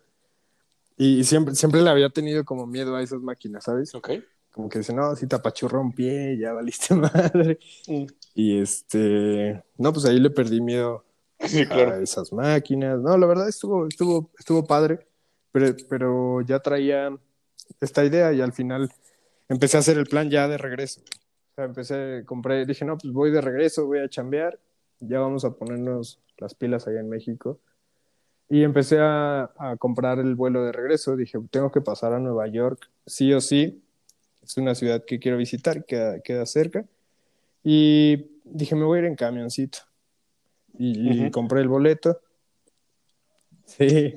Dije, Ah, tengo, que, que te tengo que viajar de- en Ajá, camión. sí, O sea, sí. yo lo había visto en películas Ajá. y veía el, el, el pinche perrito ese de Greyhound y decía, no, tengo que Ujú. subirme a huevo a uno de esos.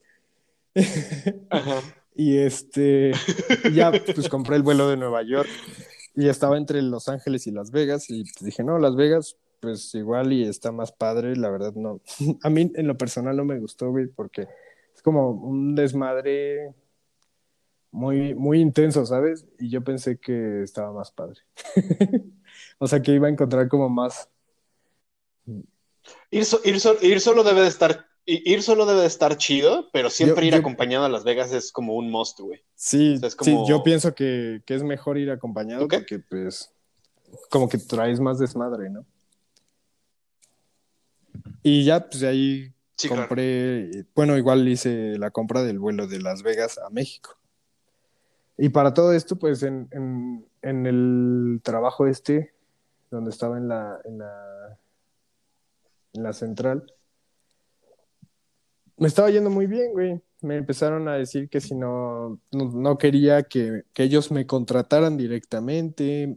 No, pues me, me- Sí, sí, yo lo sé, pero Ay, no, pues es que no tengo pinche work permit, entonces, pues está cabrón. Y, y no me decía, no, pues sí, pues sácalo y aquí te contratamos. La verdad es que eres mu- muy bueno, o sea, aprendiste muy rápido y le echas muchas ganas y todo el. Le dije, no, pues sí, por eso me voy a ir a México a ser arquitecto. y este. Y, y ya pasó, güey. Pasaron los días, se acercaba la fecha de irme. Empecé a ver amigos que ya no había visto, güey, porque en todo este lapso igual como que pues mi cambio de horarios ya no me permitía salir porque me tenía que dormir a las 6 de la tarde. Acostumbré a mi cuerpo a dormirme a las 6 de la tarde, levantarme a las a la una, una y media para, para transportarme. Me, había días que me tocaba irme caminando al trabajo porque el maldito camioncito no pasaba. Me hacía dos horas caminando, güey. Y las disfrutaba un chingo. En la nieve las disfrutaba madres. O sea, Madres. dije, la nieve fue como un plus que dije, lo tengo que vivir Sí, o sí. Y ya pasó. Y este, el día que me fui, eh, dije, no, ¿sabes qué? Estás pendejo y, y en dos semanas regresamos. Eh, y sí, o sea, ya no me quería ir, güey. El día, el- el- ya hasta que estaba ahí parado para irme, dije, no, ya no me quiero ir. Entonces, vamos, vamos a ir ahorita a Nueva York, Las Vegas, México, visitar la familia. en- eran las fiestas ya de Navidad y Año Nuevo. Y en dos semanas nos regresamos, güey. Porque la verdad, como bien lo dijiste, eh, pues ya había aprendido cómo se movía la ciudad, ya había estado eh, en, en todas las partes que, de la ciudad, güey, o sea, partes bonitas, fresas, o sea, con este diseño de interiores entré a condominios muy, muy, muy padres de, de gente que pues, sí tenía mucha lana. Y este, conocí todo, güey. O sea, igual salí con Ujú. homeless. Dije, güey, tengo que platicar con los homeless y ver qué pedo, qué pasó en sus vidas, por qué terminaron ahí- en ese punto. Eh, o sea, n- no, no tenía como tal un límite yo. Quería conocer todo, güey. Y así fue. Entonces, Ujú. Dije, no, tengo que regresar, me fui a. Nueva York y, ¿sabes? Ahí mi, mi cuerpo me cobró factura, güey. Después de estar trabajando todo ese tiempo, porque había pues días que yo trabajaba en el restaurante, me iba de noche a la limpieza y al otro día al restaurante y la limpieza, o sea, había días que no descansaba y me enfermé, Ujú. güey, me enfermé, me acuerdo que Ujú. me dio gripa y me fui hacia Nueva York y en Nueva York eh, dije, no, no mames, aquí no nos vamos a enfermar, me vale madre. Tenemos que recorrer la ciudad. Y yo estaba acostumbrado ya a caminar mucho, güey. Había, días que yo caminaba 30, 40. Ah, bueno, pues nada más de caminar del trabajo, eso, dos horas. Y no me pesaba, güey. Y en Nueva York me acuerdo que caminé desde donde está el ferry para la estatua de, de la libertad hasta, hasta donde está Central Park. O sea, la mitad de, de, esa ciudad. Y lo disfruté mucho, güey. Iba viendo todo, todo, todo y fue muy, muy, muy padre. Pero ya a Las Vegas sí ya llegué enfermo, güey. y, la verdad, sí. Sí, no. Sí te cobra, sí te cobra factura tu cuerpo, quieras o no. Después de tanto tiempo, sí. Ya en Las Vegas igual vi que no estaba tan chido y dije, no, pues aquí se me quedo dormido. Me acuerdo que quería salir un día y dije, no, me, llegué y dije, me despierto como a las 9, 10 y voy a salir a ver qué hay, antros y eso. Y me desperté a las 4 de la mañana y dije, no, ya, ahorita ya no debe estar tan chido el desmadre. Sí. ya todo el mundo está muy pedo hasta ahora, güey. Como para empezar fresco. Un chingo de viento ahí y dije, no, no, no. Como que hubiera ido a Los Ángeles mejor. Y ya me regresé aquí a México, güey, con, con todas esas eh, ilusiones, güey, de regresar.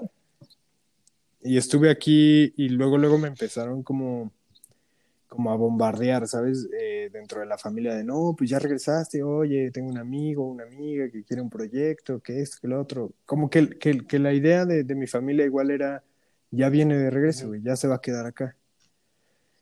Y pues no les quise romper las ilusiones y sí empecé a tomar algunos trabajos, güey, obviamente no les había dicho que, que me iba a regresar. Y algo muy curioso que pasó en ese, en ese viaje de regreso, güey, yo ya le había dicho a algunos amigos que regresaba y un amigo me dijo, ¿llegas hoy? Le dije, sí, sí, llego hoy, güey. Ah, bueno, tengo una fiesta en mi casa, güey. Este, vente y pues, pues te presento una, una amiga, de hecho es mi cuñada. y le dije, ah, ok, no, pues sí está, está bien, ¿no? Estaría, estaría padre. y me acuerdo que llegué, cené con mi familia y, y, pues la verdad mi familia no es mucho de desvelarse, entonces fue rápido. Le dije, no, pues yo creo que voy a salir, voy a visitar a este amigo. Y, para esto mi amigo ya en el, en el, antes de subir al avión ya me había mandado una foto, güey. Entonces, pues sí, sí me llamó la atención, ¿no? Y dije, no, pues va, vamos. Y me fui con mi hermano, fuimos a su casa. Y Sí, ya, ya, ya. ¿Por tu camioneta? ¿Por fin? Güey, ¿sabes qué es lo que pasó? Que, que yo, yo amaba mucho mi camioneta cuando me fui y cuando la vi de regreso ya... E, ese, ese efecto Toronto, güey, donde las cosas ya no son tan importantes, ya no les tomas tanto, tanto valor. O sea, sí, sí, sí la quería, pero ya no era lo mismo, ¿sabes? Ya había cambiado.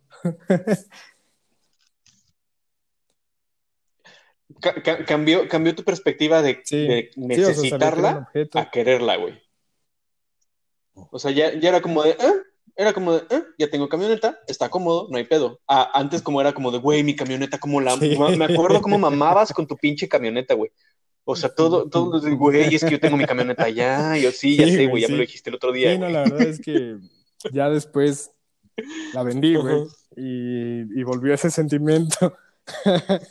ese sentimiento de, no mames, mi camioneta. Bueno, pues ya ni pedo. O sea, ¿sabes? Como que tengo eso encontrado el mexicano con el, con el mexicano que vivió en Toronto y es como, no mames, tu camioneta y, y, entra como la otra y dices, no, ya ni pedo, güey, era una cosa, pues ya después habrá mejores. Y este, y bueno, total. no, no, di... que es justo, tú, justo, por favor, dime. Ajá, perdón, no, no, dime, dime, dime. Eh, eh, que es justo de lo que, de lo que quiero platicar contigo ahorita, que, que, ya estamos en esta última, en esta última etapa de la, de la plática. Eh, ¿qué, fue, ¿Qué fue de ti? O sea, ¿qué, qué, cómo te recibió México? Ahorita regresamos a la historia de Paola, que, que sé que es importante. Este, es más, si quieres, vamos a regresar a la historia de Paola, güey, y después nos platicas qué fue de ti cuando llegaste a México? ¿Cómo te sentiste? ¿Cómo te recibió la ciudad? Este, ¿cómo, ¿Cómo fue tu vida a partir de ese momento? Porque sé que eras otra persona completamente distinta sí, la verdad es que fue de México. Entonces, terminemos la, terminemos la historia de esta fiesta que sé que es trascendental en tu vida. Entonces, terminemos esa historia porque es Sí. muy importante y después nos seguimos Bueno, con esta pues parte. ya venía de regreso, entonces mi, mi familia, mi mamá, mi hermano y un tío fueron a, a- un tío que quiero mucho, fueron al aeropuerto por mí. Me recibieron, la verdad, yo venía muy emocionado ya de verlos, güey. Este, ya mi mamá se puso a llorar, todas las mamás, sabes cómo, cómo son. Y este, y ya me dijeron, no, pues Sí, sí. Vámonos, de, de regreso, te están esperando igual allá. Y dije, pues sí. Y me dan las llaves de, de la camioneta. Y yo todo el tiempo que estuve allá, pues manejé una vez, dos veces, güey. No, no, no, no era algo que, que fuera habitual para mí. Ajá. Y sí dudé, como cinco segundos dudé y dije, sí podré manejar todavía aquí. Porque es muy salvaje, es muy salvaje el pedo, güey. Acá todos andan en chinga, todo el tiempo andamos en chinga y allá es como más tranquilo, güey. O sea, vas con prisa, pero, pero no, no, no te mamas, Sí, o sea, sí. no, no, no haces cosas. Y, y ya, pues sí manejé todo, eh, todo bien. Ya que, que iba manejando, iba viendo la ciudad. Pues no, güey, ahí era como un shock impresionante en mi cerebro. Decía, no mames, sí está muy culero aquí. en la cuestión de, venir de allá todo limpio, bien iluminado, conservado. O sea, pues, todo primer mundo, güey. Acá, pues sí, sí era un shock. Y pues ya en mi mente yo decía, no, pero en dos semanas nos regresamos. Y pues ya nos, nos venimos por acá. La verdad es que sí me llené eh, de mucha alegría cuando vi, cuando, cuando venía en el avión, todavía era, todavía había luz y vi los volcanes, güey, y, y ves la ciudad y todo, y dices, no mames, ya estoy en mi país, ¿sabes? Eh, en México. Esa parte bonita de Ujú. México que yo creo que todos queremos que, que pues son todos lo- los paisajes, o sea, to- todas las cosas buenas que tiene México y que, que te hacen sentir chingón, ¿no? Su música, su, comida, güey. La, la parte buena de la gente, que es como toda esa, esa calidez que tenemos entre nosotros, que allá no existe. Eh, todo eso, eso me hizo sentir muy bien. Pero ya viendo aquí después, este, en el camino, que veías patrullas, que, que, que- que veías la inseguridad y que empiezas a sentir otra vez ese miedito, pues la verdad es algo que no, que, que no estaba... Se, se vuelve a activar tu, se vuelve a activar tu, tu, tu Sí, instinto de supervivencia, ¿no, güey? Sí. Que, y- que tenías totalmente pues, te- desactivado te acá. Empiezas, empiezas a cambiar tú, ¿sabes? Otra vez ya no es, ya no es lo mismo. Ujú. que estar allá, no para nada. Y bueno, a todo esto ya llegué. Eh, fui a la fiesta con, con mi amigo, ya conocí a, a, a esta chava que es, es Paola, como bien lo dijiste. Y, y, y, y no mames, en ese momento Ajá. que la, que la conocí, dije, no mames, ella, ella es. O sea, algo me dijo ella es.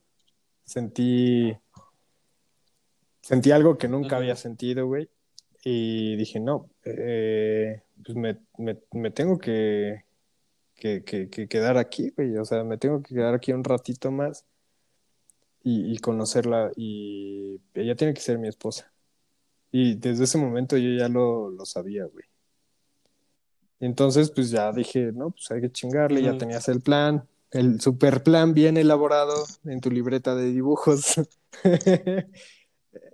No hay falla, güey. Ya tenías otro plan, no hay pedo, nos podemos ir en seis meses. y pues así, así comenzó, comenzó la historia acá en, en, en México, güey. Y, y empezamos a salir, me enamoré de ella, güey. Y diez meses después, un año después, nos casamos, güey. Y ahora tenemos una bebé, tenemos una familia.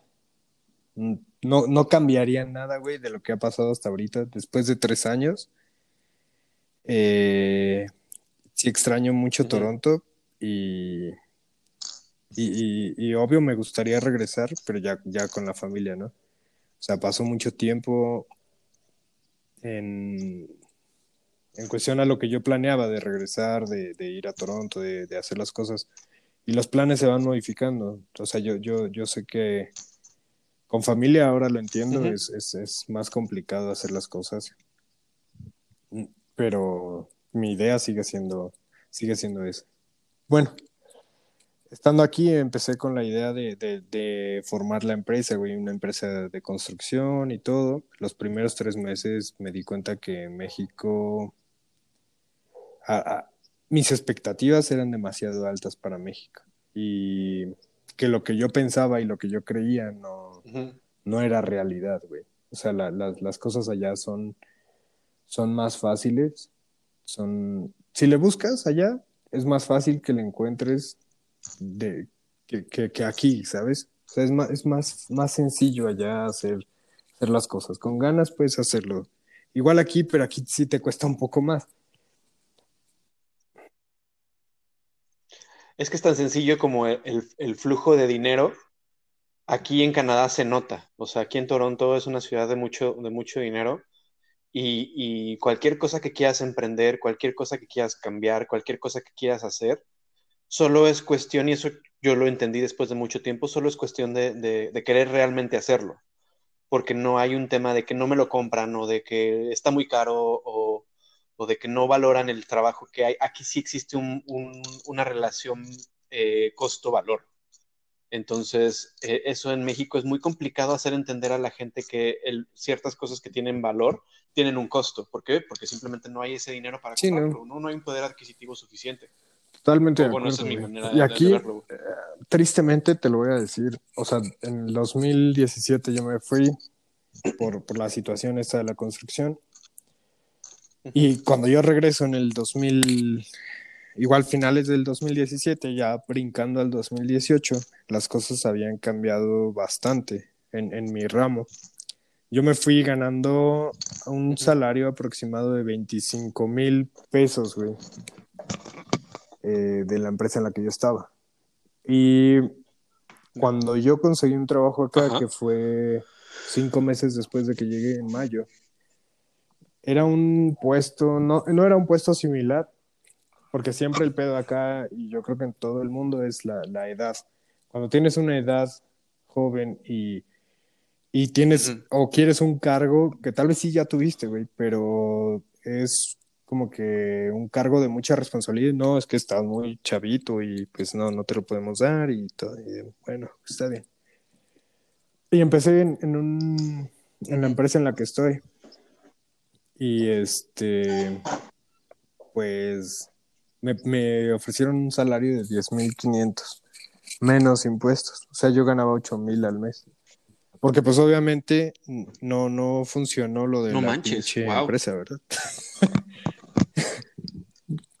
no, no funcionó como yo quería. O sea, tuve uno o dos clientes que, pues la verdad, no, no, no te daban para mantener todo lo que tú querías, güey, ni, ni ganar lo que tú querías. Entonces, uh -huh. pues ya busqué empleo, uh -huh. lo conseguí. Era muy poquito, güey. Y dije, no mames, o sea, qué pedo, ¿no? Yo me, yo me fui ganando esa cantidad de dinero y ahora los salarios están así. Me metí a investigar en varias partes en Ciudad de México, que es de los salarios más altos. Y no, todo estaba de la chingada, güey. Todo, todo, todo. Y los salarios se fueron, o sea, como que hubo una, un retroceso. Y pues no, estaba... Sí. Estaba cabrón y era lo que había, güey. Y eso, eso no ven, y eso no, no venía en tu libretita no, esa, de, Esa parte no estaba considerada. Esa, parte, esa, variable no estaba en tu libretita de dibujos. y, y, bueno, güey, pues ya era lo que había y lo tomé, güey. Eh, de ahí empieza, empieza una historia paralela porque al entrar a esta empresa se empiezan a abrir igual oportunidades en la construcción. Entonces la empresa que yo quería crear que en ese tiempo yo la quería crear con amigos, que al final no se dio la relación por obviamente todas las razones de que no había como tal eh, trabajo. Me la quedé yo Y, y la empecé a hacer con mi esposa y le dije, no, pues sabes que vamos a hacerla, pero, pero, pues eh, a menor grado, ¿sabes? Lo que venga es bueno y todo. Y empecé en ese trabajo, empezó a, empezamos a tener más, más trabajo y empezó una historia paralela y fuimos creciendo, güey. Tanto yo dentro de la empresa como la empresa por fuera con sus trabajos. Y en la empresa pasaron siete meses y me subieron a un cargo. Me subieron, te lo digo, por las responsabilidades que, que sé que tengo hoy en día. O sea, cada vez son más, pero nunca hicieron como tal un nombramiento. Y eso es eh, pues la parte ventajosa de acá, ¿no? Ya. Sí, sí tienes la responsabilidad, pero pues no, no eres. Sí eres, pero no eres. Y es algo que, que, que, pues yo sé que, que acá ocurre mucho. Y dije, no, pues no hay, no hay de otra. Eh, ya viene la bebé, vamos a, a, a tener todo listo, vamos a chingarle más. Y pues siempre ha sido la idea, chingarle más. Y pues empezaron a crecer igual más los trabajos por fuera, empezaron a crecer más mis responsabilidades acá. Y me aumentaron, pero me aumentaron, ¿qué te gusta? Cinco mil pesos, güey.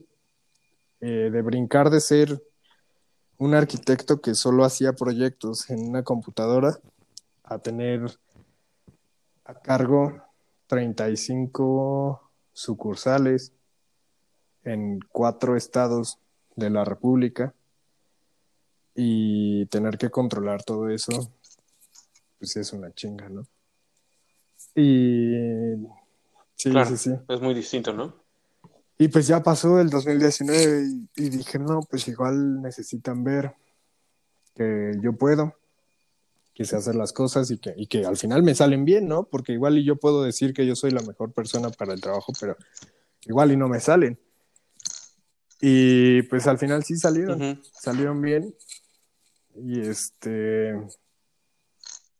pasó el 2020 y pasó la pandemia y, y, y- y teníamos ahí como un, un tema de, de renegociar eh, el salario porque pues era algo que yo decía, güey, ya lo hice, ya salió bien, pues hay que hablar, ¿no? Y no, pasó la pandemia, allí se escudaron muchas personas, este, me dijeron, no, pues sí, sí, sí, claro. A la buena y a la mala, ¿no? Eh, si te llega algo mejor. Me acuerdo muy bien que empezó lo de home office. Y ahí fue cuando más me molesté porque dijeron, no pueden hacer home office, que la chingada, y, y para no exponerse. Yo hice un día de home office, güey. Con ese día me bastó para que me redujeran el salario del 10%. Y dije, no, no mames, yo no puedo estar ah, así, o sea, me van a seguir exigiendo lo mismo, estoy en casa o estoy aquí, y me van a pagar menos. Y me regresé, güey, y no hice ni un día de home office. Yo nunca dejé de trabajar durante la pandemia. Acá en México, pues tú sabes que eso no, no es algo que nos detenga, sí, no. Entonces, iba a la oficina todos los días. Tardaron tres meses, güey, en regresarme mi, mi sueldo como era, porque para ellos no era válido, ¿sabes? O sea, pensaban que yo no estaba haciendo tantas cosas. Y fue cuando les dije, ¿sabes qué? No me alcanza, güey. Y me, y me lo dijeron así, me dijeron, la situación está muy cabrona, güey. Está muy cabrona. Eh, hay mucha gente que está perdiendo su empleo. Deberías de sentirte agradecido. Y si encuentras algo mejor, pues llégale. Porque pues aquí yo no te puedo detener. Yo no te puedo decir que te voy a pagar más. Y de ahí empezó como un estatus en mí, así como, como mi ego me dio allá para, para empezar a tener esa actitud como, no, ya me quiero regresar, güey, esto no es para mí, yo soy arquitecto. Acá fue como que un balde de agua fría y fue, fue directo al ego y, y decir, ¿ya ves, pendejo? Lo que teníamos allá en, en Toronto y por venir aquí. Y sí, la verdad, yo, yo te lo digo personalmente de estos tres años, o sea, desde que entré a la empresa, a los dos meses, toda, toda, toda mi, mi actitud cambió. O sea, yo era una persona que me consideraba Ujú. feliz, como tú bien lo dijiste ahorita, o sea, con, con, con cierta chispa y que, que caigo bien. Eso es como yo, yo me describiría. Pero estos últimos tres años fue como si me hubiera encapsulado en, en una actitud seria, güey, de amargura. O sea, en verdad fue... No, no sé qué pasó, pero dejé de, de hablar con mis amigos. Fue como si fuera otra persona. No, no me sentía hasta este momento que, que me dicen que, que pues mejor le llegue, fue cuando me di cuenta y dije, a ellos les vale madre realmente si le echas ganas o no. O sea, mucho sí es parte de la necesidad. En su momento, pues sí, lo que necesitas, ¿no? Para tu familia y, y que ves que las cosas, pues que no hay más, ¿no? O sea, te vas acomodando, pero ya que ves que, que, la empresa está teniendo algo de ti, que está creciendo junto contigo y que están haciendo bien las cosas, sí me parece, pues, de esas cosas injustas y que, pues, dices, güey, no, no hay explicación en esto, ¿no? En lo que me estás diciendo. Y de ahí, te digo, eso fue a mediados del año pasado, empecé a tener más estrés. Ellos me empezaron como que a, a presionar un poco más, las cosas empezaron a reactivar acá en México un poquito más. Eh, nosotros duramos en incertidumbre en marzo, cuando se declara pandemia, abril, mayo, junio, eh, que fue más o menos el lapso en el que me quitaron ese porcentaje de mi sueldo. Y para agosto, para la empresa, para donde yo trabajo, todo era normal, güey. Regresamos a la vida normal. Normal en el sentido en que estábamos funcionando normal pero empezaron a, a, manejarlo de que no, yeah. sí, está, está la chingada esto de la pandemia, como para que nadie eh, pidiera más, pidiera más cosas. Al día de hoy siguen con la misma táctica, pero pues yo te puedo decir que a nivel general la, a la empresa el año pasado le fue bien, güey. O sea, le fue bien como si fuera un año normal. Tal vez no tuvimos mucho crecimiento, pero la, la, empresa empezó a explotar. Sí, claro. No hubo Pero empezó a explotar más a, a, a todos sus, uh -huh. sus, trabajadores, güey. Y sí, y pues Qué realmente mierda, eso ¿no? es lo que, lo que hay aquí. O sea, en, en, a final de ese año, eh, igual hasta agosto se reactivó la empresa que tengo con, con mi esposa. Este, y empezamos a tener más trabajo y y pues ya empezamos a ver igual distintas caras de, de México. Que, que, yo, por ejemplo, soy una persona que, que nunca he dado mordidas, güey. Y a finales de este año lo tuve que hacer. O sea, uh -huh. mordidas en el sentido de, de, que son personas que te dan el trabajo, pero te cobran también por darte el trabajo. Entonces, es algo que, no, que pues a mí nunca me había gustado. Ya al final lo tuvimos que hacer porque pues es trabajo y, y... sí, claro. Era eso o nada, ¿no? Pues me deja un mal sabor de boca, o sea, no, no es algo que, que esté orgulloso, pero al final veo y así se maneja todo, todo aquí, güey. Entonces, al día de hoy sí, sí, sí quiero renunciar, güey. O sea, este año empezó muy crítico aquí en, en esta empresa me empezaron a exigir el doble. Eh, empezaron a evaluarme como si yo no hiciera las cosas, pero todo está hecho, güey. O sea, eso es lo que me queda y me deja a mí tranquilo, todo está hecho. No, no, no tienen como que por qué. Yo creo que ellos saben bien eh, el sentido en que va a llegar el día en que les vuelva a decir, oye, este, mi salario está muy bajo. Y. Claro, y te van a volver a decir, es que esto está muy cabrón, si quieres conseguir por otro lado, pues sí, sí, claro. las puertas están abiertas, ¿no? Y con tanta incertidumbre que, con tanta incertidumbre que hay en el país, no te vas a sí, salir y entonces se vuelve un círculo vicioso, güey. Y nunca, nunca, parar. Pues hoy, hoy, hoy te lo digo, yo, yo estoy planeando ya renunciar. Dentro de mis planes sí está regresar a Canadá quisiera hacer un viaje ahorita para que mi esposa pueda conocer, que se, que se termine de convencer y, y, y lo planeamos así, uh -huh. o sea, es un plan de uno a dos años, porque pues ya siendo papá, ves uh -huh. que tienes que hacer más, más cosas, tienes que tener algo pues, un poquito más seguro. No, no te puedes ir a la aventura como cuando eras soltero, güey, y decías, pues me voy nueve días. Y si esos nueve días se convierten en nueve meses, no hay bronca. ¿Te digo algo? Ahí creo que ahí tienes un concepto que yo, en mi opinión, está un poco, eh, es correcto, pero en la realidad no lo es tanto. Te voy a explicar por qué. Te lo digo yo como papá que vine acá y yo no vine, yo sí vine muchísimo a la aventura, güey, pensando que, podía salir adelante. Cuando eres soltero, es como, ok, pero bueno, voy a ver, voy a, voy a, voy a ver qué pasa y voy a ver si esto se da y si no se da no pasa nada. Cuando vienes en familia, güey, es, se tiene que dar y se da porque lo voy a obligar a que se dé, ¿sabes?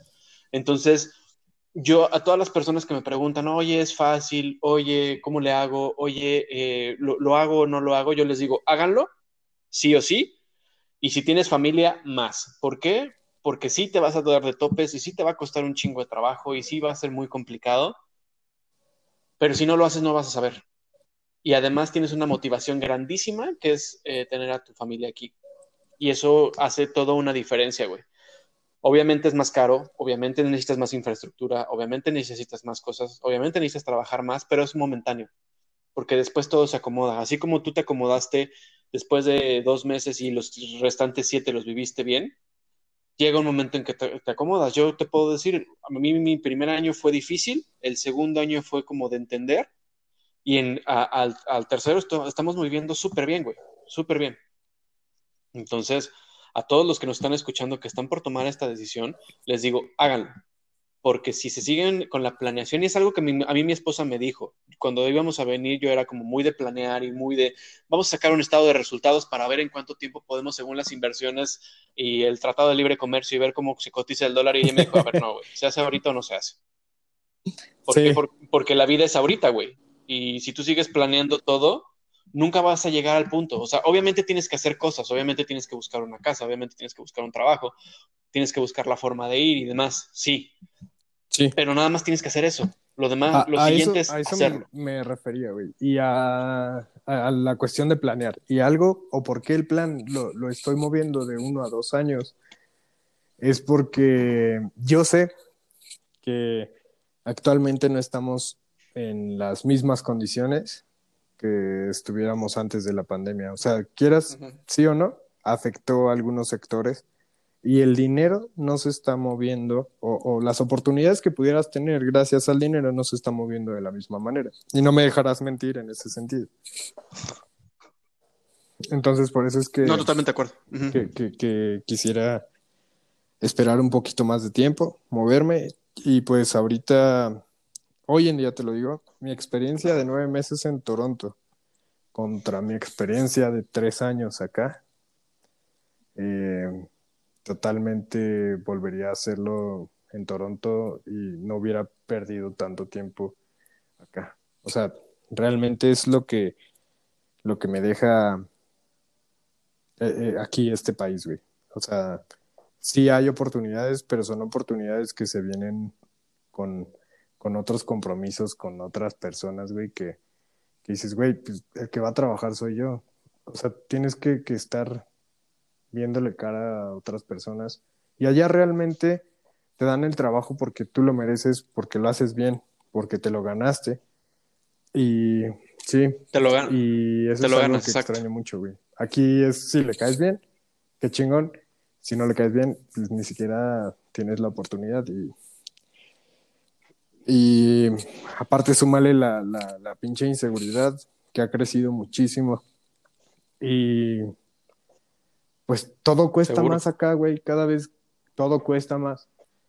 Y los pinches salarios. O sea, yo tengo este sueldo desde el 2019, principios del 2019. Y, y nunca subió, güey. Pero sí subió la gasolina y subió todo lo que tú puedes consumir. Y es, es un pedo que viene desde, desde el gobierno, desde el sector privado, o sea, todo, todas las personas lo carecen y lo sufren, güey. O sea, algo que, que de lo que yo me reía mucho antes de, irme, es que siempre tú veías a tu abuelita, a tu mamá y siempre decían, es que estamos en crisis. Pero, güey, todo el puto tiempo estamos en crisis, cabrón. Todo el tiempo. O sea, realmente aquí Sí. uno se acostumbra a la pandemia, la neta yo, yo lo he visto con toda la población. Y pues de cierta manera sí lo ves y lo ves en las noticias y, y dicen, no, es que le vale madre a la gente, sigue saliendo. Pues sí, güey, porque la neta no, ni el gobierno te apoya y si no sales, tu familia no va a comer. Y si sales, como me pasó a mí, los culeros de, de tus jefes te van a bajar el sueldo. Entonces, sales o sales, güey. Y hay mucha gente que pues igual y salió y, y, y se contagió y su cuerpo no aguantó y, y murió, güey. Pero pues, eran cosas que lo tenían que hacer sí o sí.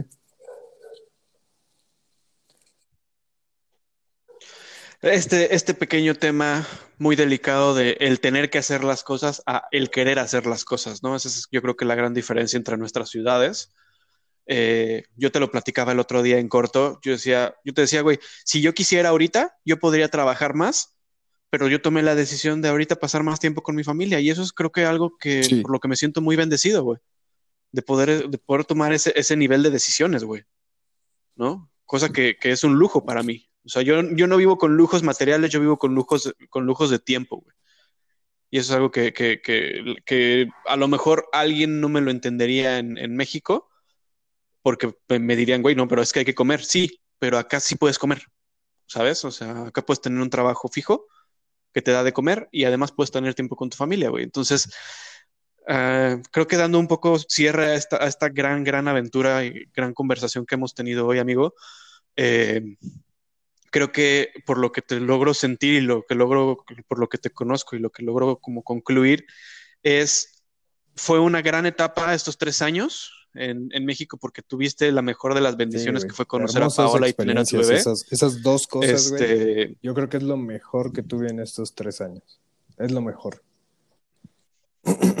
simplemente ser, ser papá no, no hay nada mejor en la vida, güey. Te lo puedo decir yo. Eh, no hay nada mejor en la vida, güey. Y por esa, por esa razón creo que ya completaste un círculo. eh, y ese ciclo que, que, que estabas buscando, creo que solamente puedes seguir dando vueltas, güey. O sea, tu felicidad Sí. está alrededor de tu familia.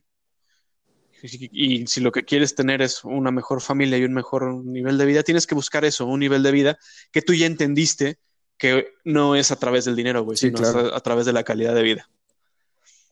Entonces, para todos los que están allá afuera ahorita escuchándome, eh, sé que no es el mejor momento porque ahorita las fronteras están cerradas y no hay forma de venir y está siendo muy complicado porque ahora hay menos dinero y, y el peso vale cada vez menos frente al dólar, pero inténtenlo, de verdad inténtenlo.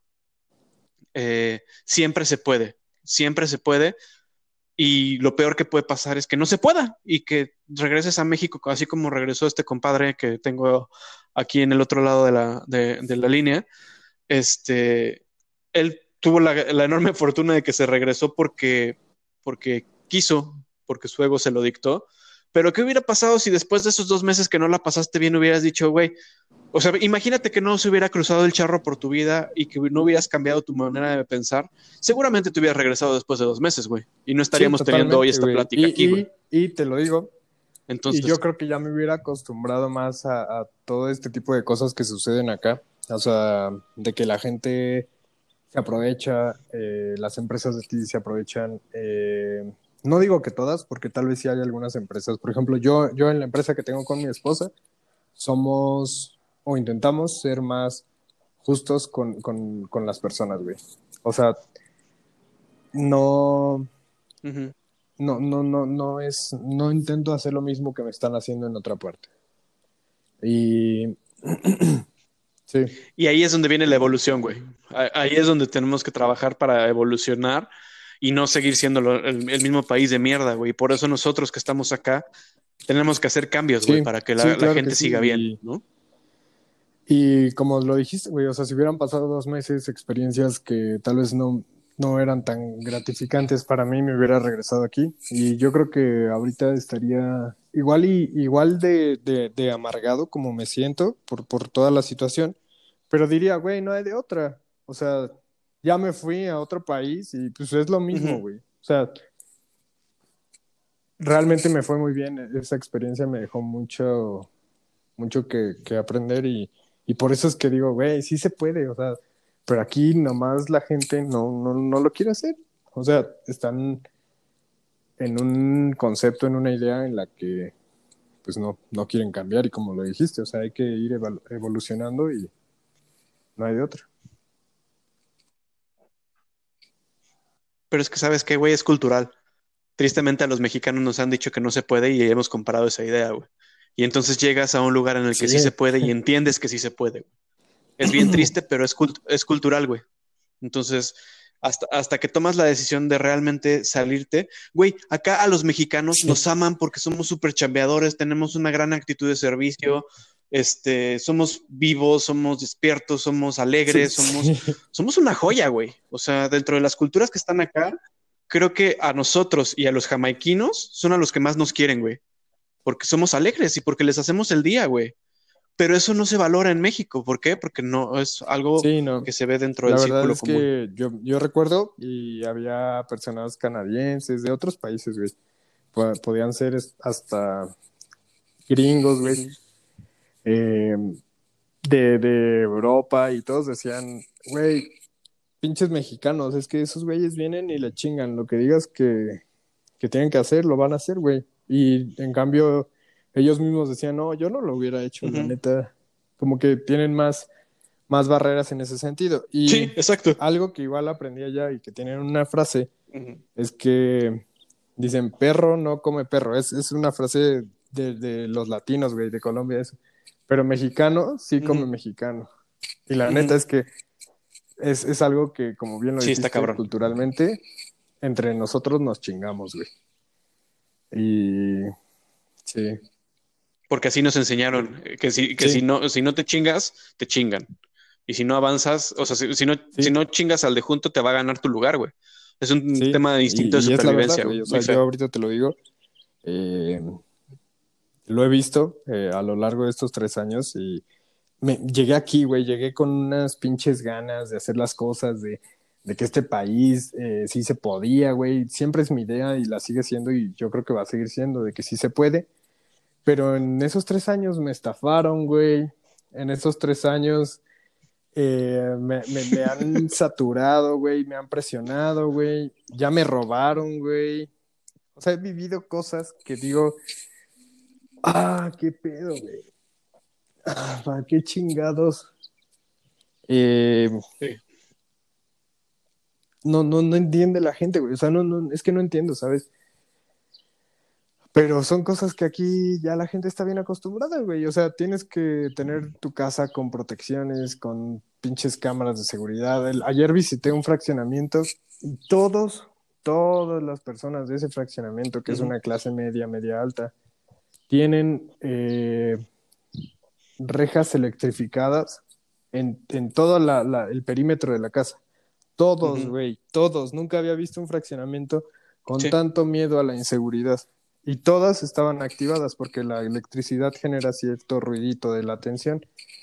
Y dices, güey, no mames. O sea, uh -huh. aquí tienes que vivir así siempre. O sea,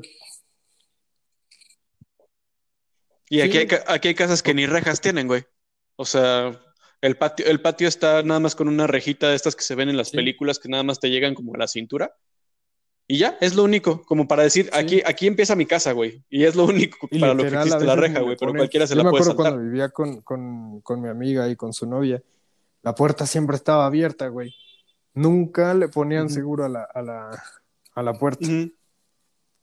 Y dices, no mames, acá tengo que ponerle cuatro Entonces... pinches chapas a la puerta principal porque si vienen y vuelan una, pues no, ya tengo tres más que les va a costar más trabajo. Sí, no. Exacto. Entonces, amigo, pues ha sido un episodio muy largo, este, pero es muy interesante, güey. Eh, tu historia Gracias, siempre güey. se me ha hecho muy, muy chingona. Gracias por, por aceptarme la invitación. Eh, y pues creo que nada pues más sí. me queda decirte sí, que te veo pronto por sí. acá, güey. ¿No? Planeo hacer un, un viaje y, y, posteriormente ya. Y... La verdad es que aquí yo ya no le veo más caso, güey. Es mucho estrés, mucho estrés por todas partes por, por el trabajo, por, por la inseguridad, por, la incertidumbre, güey, o sea. Sí, no. Y la neta, Y no o sea, pinta todas las mejorar, personas que he conocido, que son un poquito más grandes, güey, que ves que tienen el, el trabajo aquí dentro de la empresa, que son más estables, que ya llevan más tiempo. Una, no ganan, no ganan bien, güey.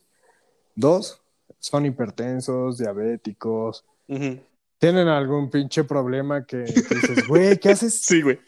Sí, cabrón, ¿qué, qué haces tienen un aquí, pie en la tumba, ¿no, güey? trabajando y, y, y te siguen presionando y tu salud, ¿qué pedo, güey? Y la gente es que se acostumbra. O sea, se acostumbra a eso y, y de pronto pues, ya no ves a una persona o, o ya no contesta y dices, güey, ¿ya se habrá muerto? Y no, estaba, estaba en el hospital porque le bajó la presión y porque se sintió mal y dice, no, mames, yo no quiero llegar a esas madres. Sí, Y menos pensando que ya tienes una familia atrás, güey, ¿no? Sí, Ya totalmente. tienes a alguien que Algo realmente me te va a extrañar y te atorm- necesita, atormentado en, en el último año es que yo tengo esa idea de que no cumplo totalmente mis, mis actividades como, como papá, güey, como esposo. Y es algo que, que, que- que digo, güey, realmente vale la pena tanto desgastarte por, por un trabajo que, que no te valora y que tampoco te paga bien porque dijera, ah, bueno, me, me da un chingo de lana, aunque estos güeyes no, no lo ven. Pero, pues, pues sí, la verdad es que no. Como tú bien lo dijiste, o sea, yo decido en este momento tener más tiempo con mi familia, es lo que yo ya tengo en mente. Y pues es lo que voy a hacer, güey.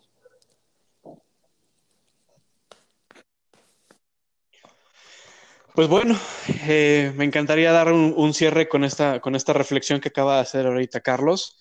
Eh, espero les haya gustado. A los que llegaron hasta acá, hasta este punto de la, de la, de la, de la historia, muchas gracias. Este, amigo, pues muchas gracias, güey. De verdad, eh, te deseo que todo se, se mejore en estos meses que vienen. Y pues acá, ya sabes, acá tienes tu, tu casa y ya sabes que en cuanto quieras No, venir, pues muchas gracias, güey. yo te hago paro en lo que necesites. Igual para cualquiera que esté allá afuera, cualquiera que esté pasando por una situación como la de Carlos, escríbanme.